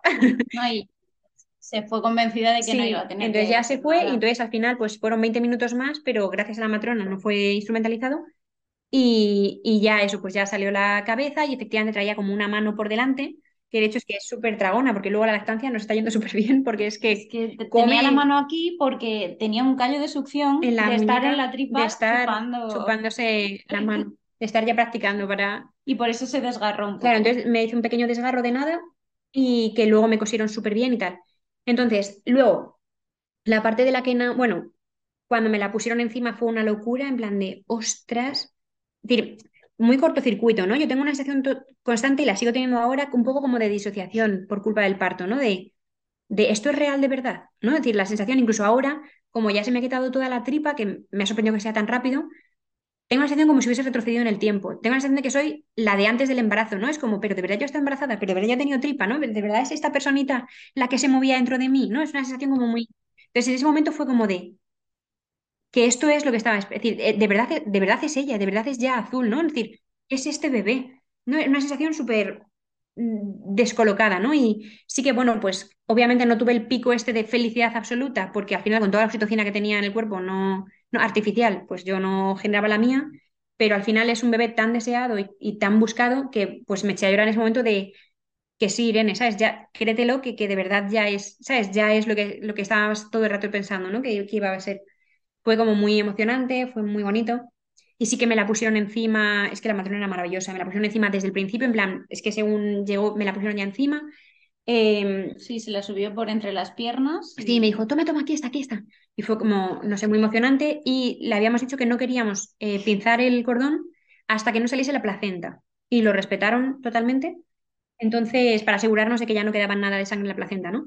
Y entonces, claro, ¿qué pasa? Pues que la placenta le costó bastante salir. También yo tenía muchísima oxitocina, me pusieron más, pero claro, es que llevaba ya un montón de oxitocina el cuerpo, un montón de horas. Entonces costó bastante que saliese y yo no quería tracción del cordón. Entonces, pues tuvo que meter varias de las manos para intentar ayudar a la placenta a bajar y tal. Y, costó, costó. y apretar también por arriba el útero, ¿no? Que... Claro, y de hecho luego, después cuando ya salió la placenta, sangraba mucho y claro, no contraía bien el útero, porque eso es que mi, útero, es decir, ya yo entiendo que ya estaba, ya estaba saturado de, de oxitocina. Entonces tuvieron que hacerme mucho masaje manual, mucho rato, súper doloroso, para conseguir que se contrajese bien el útero que luego al final pues se consiguió que se contrajese bien y luego no tenía ningún problema, ¿no? Pero, pero costó bastante de primeras porque ya estaba saturado. Y la pobre no paraba de pedirle perdón. En plan, sí, la matrona muy buena, en plan, lo siento, de verdad, ¿qué tal? Y yo le decía, en plan, no, por favor, ya más, no, a ti ya dejadme en paz, ya no quiero más. Y tuvieron que coserme eh, y lo hizo con muchísimo cuidado, con muchísimo mm, mimo. lo hizo súper bien. Lo hizo muy, muy bien. Y incluso eso lo miró Juliana, por eso digo que aprensión ninguna, porque lo vio todo y, y sin ningún tipo de, de angustia, ¿no? Bueno, lo de coser un poco peor, pero... Mm, no tanto el coser, sino el ver el desgarro me, me impresionó más, pero vamos, tampoco. Pero aún así... Y, y jo, la verdad es que esa parte sí que, vamos, el expulsivo activo sí que fue muy bonito. Mm. Y luego ya pues nos dejaron... Pero claro, fíjate la, la, diferencia, ¿no? De, de la, la, ginecóloga de la mañana anterior, de eh, le estás haciendo daño, es lo que hay, a Teresa que se dio cuenta de que efectivamente te estaba haciendo daño y, lo sentía. Sí, y me miraba con cara como de pena, de lo siento, de verdad, es que es importante, es que tengo que hacerlo, tal, es decir, como, no, es que es importante que se contraiga ahora para el sangrado, y yo, sí, sí, sí, lo sé. Mm. es decir, ojo, es que fue muy, muy bonito, muy, muy humana. Y luego eso, entonces, ya no, no me quitaron al bebé de encima en, en ningún momento.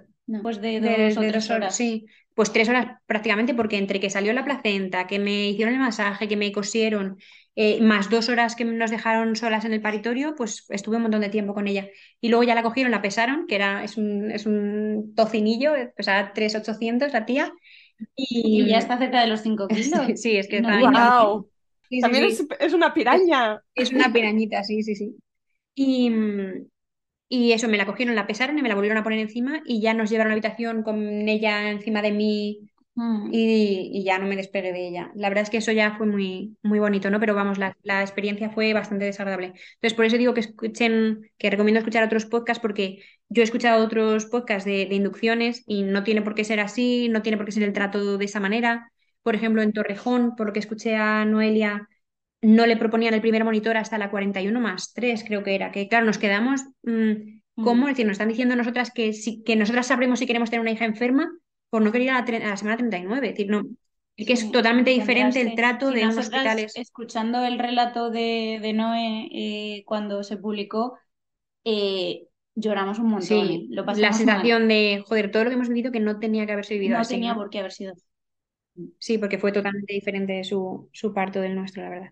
Pero bueno, y, y luego ya otra cosa que sí que queríamos comentar, y ya terminamos, que madre mía, va a ser el episodio más largo de todo el podcast, eh, es el tema de planta, porque al final todos los podcasts como que terminan ahí en el ya tengo al bebé y qué bonito. Entonces, sí que nuestra experiencia en planta, por ejemplo, fue que, muy, que son muy invasivas, ¿no? Sobre todo las auxiliares de enfermería y tal, es como muy de... Em, bueno, en nuestro caso no nos hicieron nada de ponme ahí el bebé, que sí que hemos oído a otra gente que sí, pero sí de, venga, que venimos a enseñaros a cambiar el pañal. Y nosotras, mm, no, ya, ya sabemos hacerlo. No, bueno, pero mm, tendremos que enseñar. Es así, claro, es, así. tenemos que enseñar. Es claro, no le avisamos de cuándo había que cambiar el pañal, entonces luego ya, oye, eh, ¿pero ya le habéis puesto el pañal? Sí. Claro, es que teníamos que haber enseñado. Yo, pues sí, a ver, si le estás viendo que lo lleva puesto, eso es que sé hacerlo.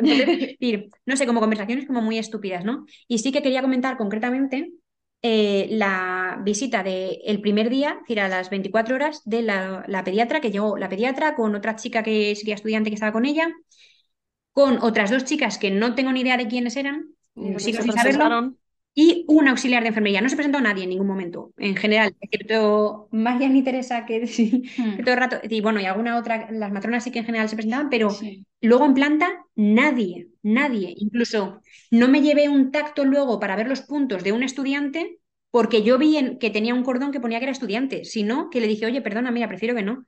Y dijeron, ah, bueno, vale. Pero ni me preguntaron, es decir, en, ningún momento fueron, ni se presentaron, ni, ni, te dicen, oye, mira, ¿te importa que el pruebe también el estudiante? Jamás. eso fue muy desagradable. Entonces, fue justo un momento en el que Julián había salido de la habitación para eh, ver todo el tema del registro del bebé y fue justo cuando llegaron, eh, los, eso, la, la, que dijo que era la pediatra. Entonces se presentó ella, pero no me dijo quién era el resto. Entonces, eh, yo estaba tumbada en la cama con la bebé. De hecho, yo creo que estaba mamando y me dijeron, no, pero es que tenemos que cogerla. Entonces fue en plan de, bueno, vale. Mm". Entonces me la quité del pecho y me la cogió el auxiliar de enfermería y se la llevó al cambiador directamente. Entonces yo iba a hacer como ademán tal y me dijeron, no, mira, mientras le a hacer unas pruebas, eh, contesta unas preguntas a estas chicas.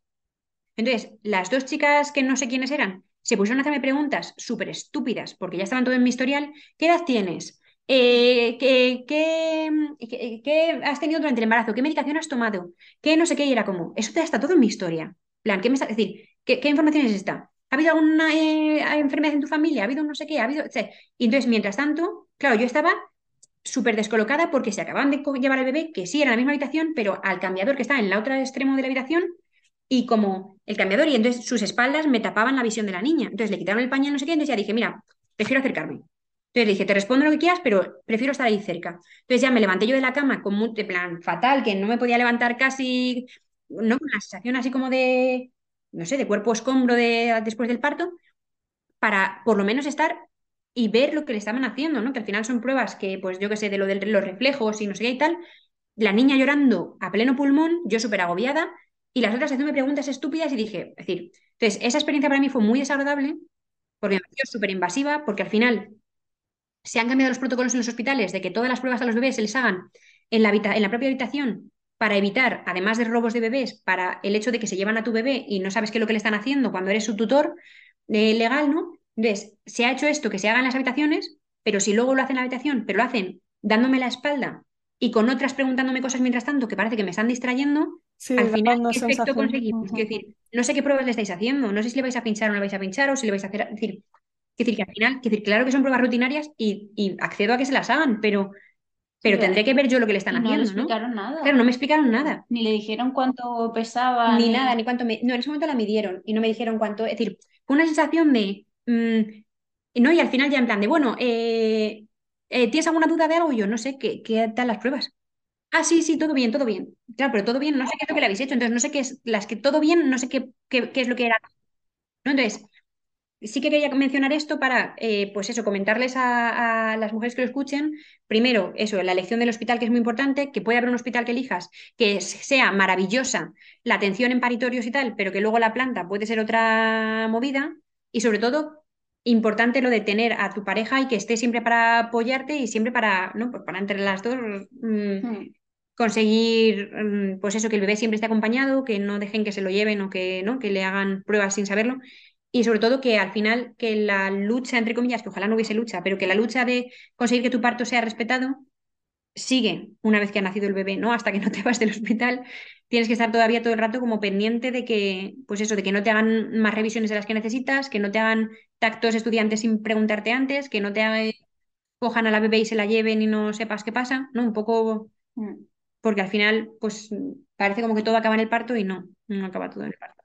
Yo me imagino que esto no, no se parecía para nada a aquello para lo que tú te estabas preparando, ¿no? Porque además es para lo que yo me moría de ganas. Ha sido una pena, es decir, por lo menos me queda el que el expulsivo activo ha sido precioso. No, yo lo he vivido como algo muy bonito y que al final por lo menos he sentido eso pero sí que me da pena porque el embarazo fue maravilloso, ha estado súper bien, incluso con los vómitos, ¿no? Pero, hmm. pero me refiero que me he encontrado muy bien, he podido hacer ejercicio hasta eso, hasta el final, incluso pues hasta la semana 35 o así no cogí la baja porque yo me encontraba estupendamente, ya la cogí más porque empecé a dormir mm, regulín y por descansar bien, pero, pero no me encontraba mal, no, no ha sido desagradable y luego el posparto ha estado también muy bien y la niña es maravillosa, la lactancia genial, entonces me queda ahí como el, ya, pero el parto, ¿no? Mm. Es, más la sensación de que, de que todo lo que ha dependido de azul ha sido perfecto. Entonces, si hubieran dejado que el parto dependiese de azul, probablemente también hubiera sido, no sé si perfecto, pero hubiera estado bien, no hubiera sido un trauma.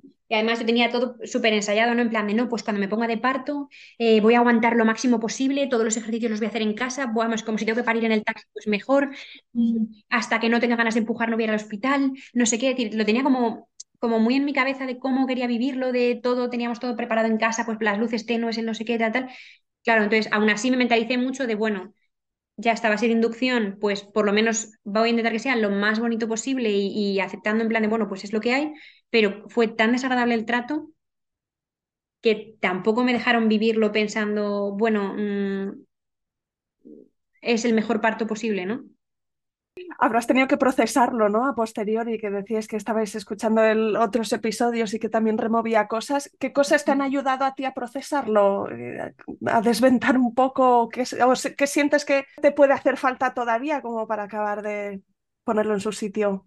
Pues te diría que lo que me ha ayudado muchísimo, en mi caso, ha sido hablarlo. Es decir, a ver, se lo podía contar, por ejemplo, a mi familia cuando vinieron eh, los días siguientes a, conocer a la niña y poder hablar con ellos, que ya les había hablado antes durante el embarazo de, de pues eso, que me preocupaba mucho la violencia obstétrica, ¿qué tal? Bueno, es que de hecho, que eso no lo hemos comentado, intentamos incluso buscar para hacer parto en casa, pero en Salamanca no atiende nadie, bueno, ¿no? Es decir, que mm. lo había hablado todo con mi familia y entonces ya conocían un poco la situación de la intervención y tal.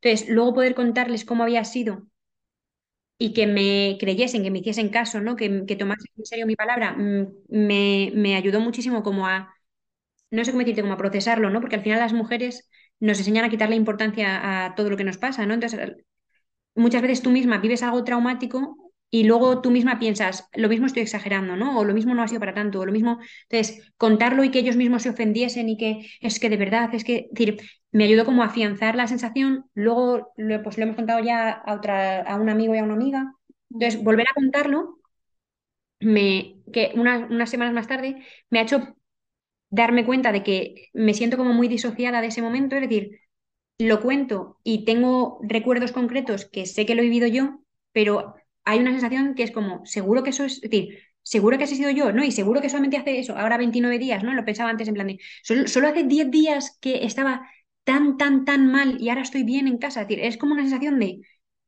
seguro que esto me ha pasado a mí, ¿no? No sé, como si fuese el recuerdo de otra persona, ¿no? Eso me, me, descolocó muchísimo. Y, y, ahora, pues, vinieron también este fin de semana mis padres, estuve hablando mucho rato con mi madre de, pues, la maternidad, de tal, no sé qué, y creo que eso me ha terminado de ayudar a sentarlo, porque era una sensación de, también tenía como mucha, pues la típica incertidumbre del posparto, de, los miedos, de lo estaría haciendo bien, de mm, debería ser mejor madre y saber mm, por qué llora, o debería tener más paciencia y que no me parezca en plan de, Dios mío, los cólicos los odio, ¿sabes? En plan, otra vez llorando, que ya la coja alguien, ¿sabes? Y es buenísima, es que es una maravilla. ¿eh?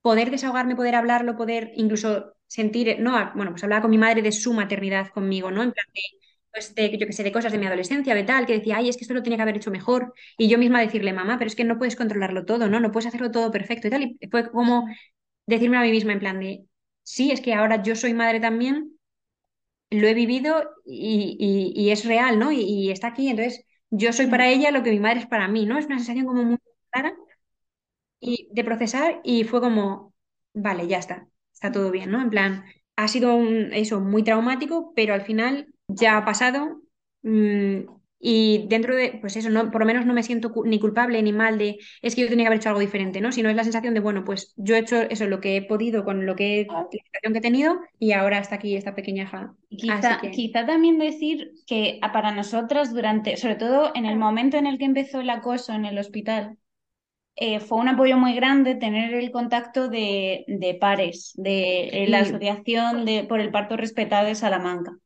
O sea, fue fundamental y de hecho tenemos muchas ganas de volver a las reuniones y creo que vamos a seguir yendo que ya haya pasado el embarazo y quizá involucrarnos más, porque, porque sí que fue, no sé, supuso eh, el sentirnos acompañadas, ¿sabes? Dentro de que tampoco las conocíamos tanto entonces. Sí, ¿no? Y que no te sientes que estás loca, ¿no? Porque al final, mm. claro, tú dices, no, es que la semana 39, claro, pues nuestra familia, nuestros amigos es como, ah, pues lo que vosotras digáis, lo que hayáis leído, lo que hayáis mirado.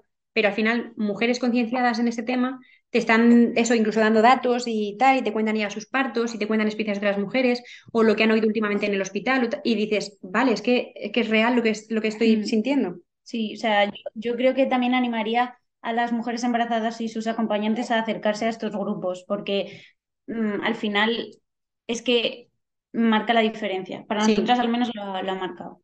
¿Se ha quedado algo en el tintero? ¿Alguna última cosa antes de despedirnos? Que se escuchen todos los podcasts, que de verdad que tener una idea completa de muchísimos tipos de partos diferentes es súper útil para entender lo que va a pasar, lo que puede pasar. Eh, ¿no? De hecho, ah, bueno, eso, yo me, claro, me, rayé con si, si, escribirte o no al final para grabar eh, esa experiencia, porque yo decía, pues que va a ser súper desmotivadora para cualquiera. No, pero incluso hablando con Noelia era de, ya, pues que al final hemos aprendido de, de, todos los partos, ¿no? También de los partos que incluso que sale algo mal o que hay algo que sea desagradable, porque te da una noción sobre algo o algo que ya sabes que tienes que estar alerta o algo que ya sabes que tienes que preguntar en tu hospital de referencia cómo lo hacen, ¿no? Es decir, al final es aprendizaje. Entonces yo invito de verdad a las mujeres a que escuchen todos tus podcasts porque me parece una maravilla.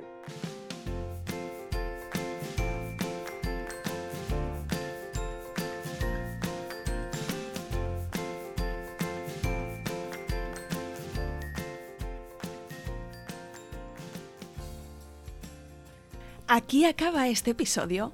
Si te ha gustado, no te olvides de suscribirte a Planeta Parto en Spotify, iTunes, Evox o Google Podcast, para que puedas ver los nuevos episodios en tu lista de reproducción. Además, puedes ir atrás y encontrar una estupenda biblioteca de relatos de parto de todo tipo que espero te empoderen y te ayuden en tu propio camino. ¿Te puedo pedir algo? Si estás escuchando el podcast en Apple Podcast o en Spotify, déjame porfa una reseña. Si te gusta el programa y dejas cinco estrellas y un comentario positivo, ayudarás a otras mujeres a encontrar este podcast y a dar visibilidad a estos relatos. También puedes contactar directamente conmigo con un mensaje directo en Instagram. Me encantará si me escribes y me cuentas qué sensaciones evoca en ti este podcast, qué es lo que más te gusta del programa o qué episodios recuerdas especialmente. Me gustará mucho saber quién eres tú que estás al otro lado. Mil gracias.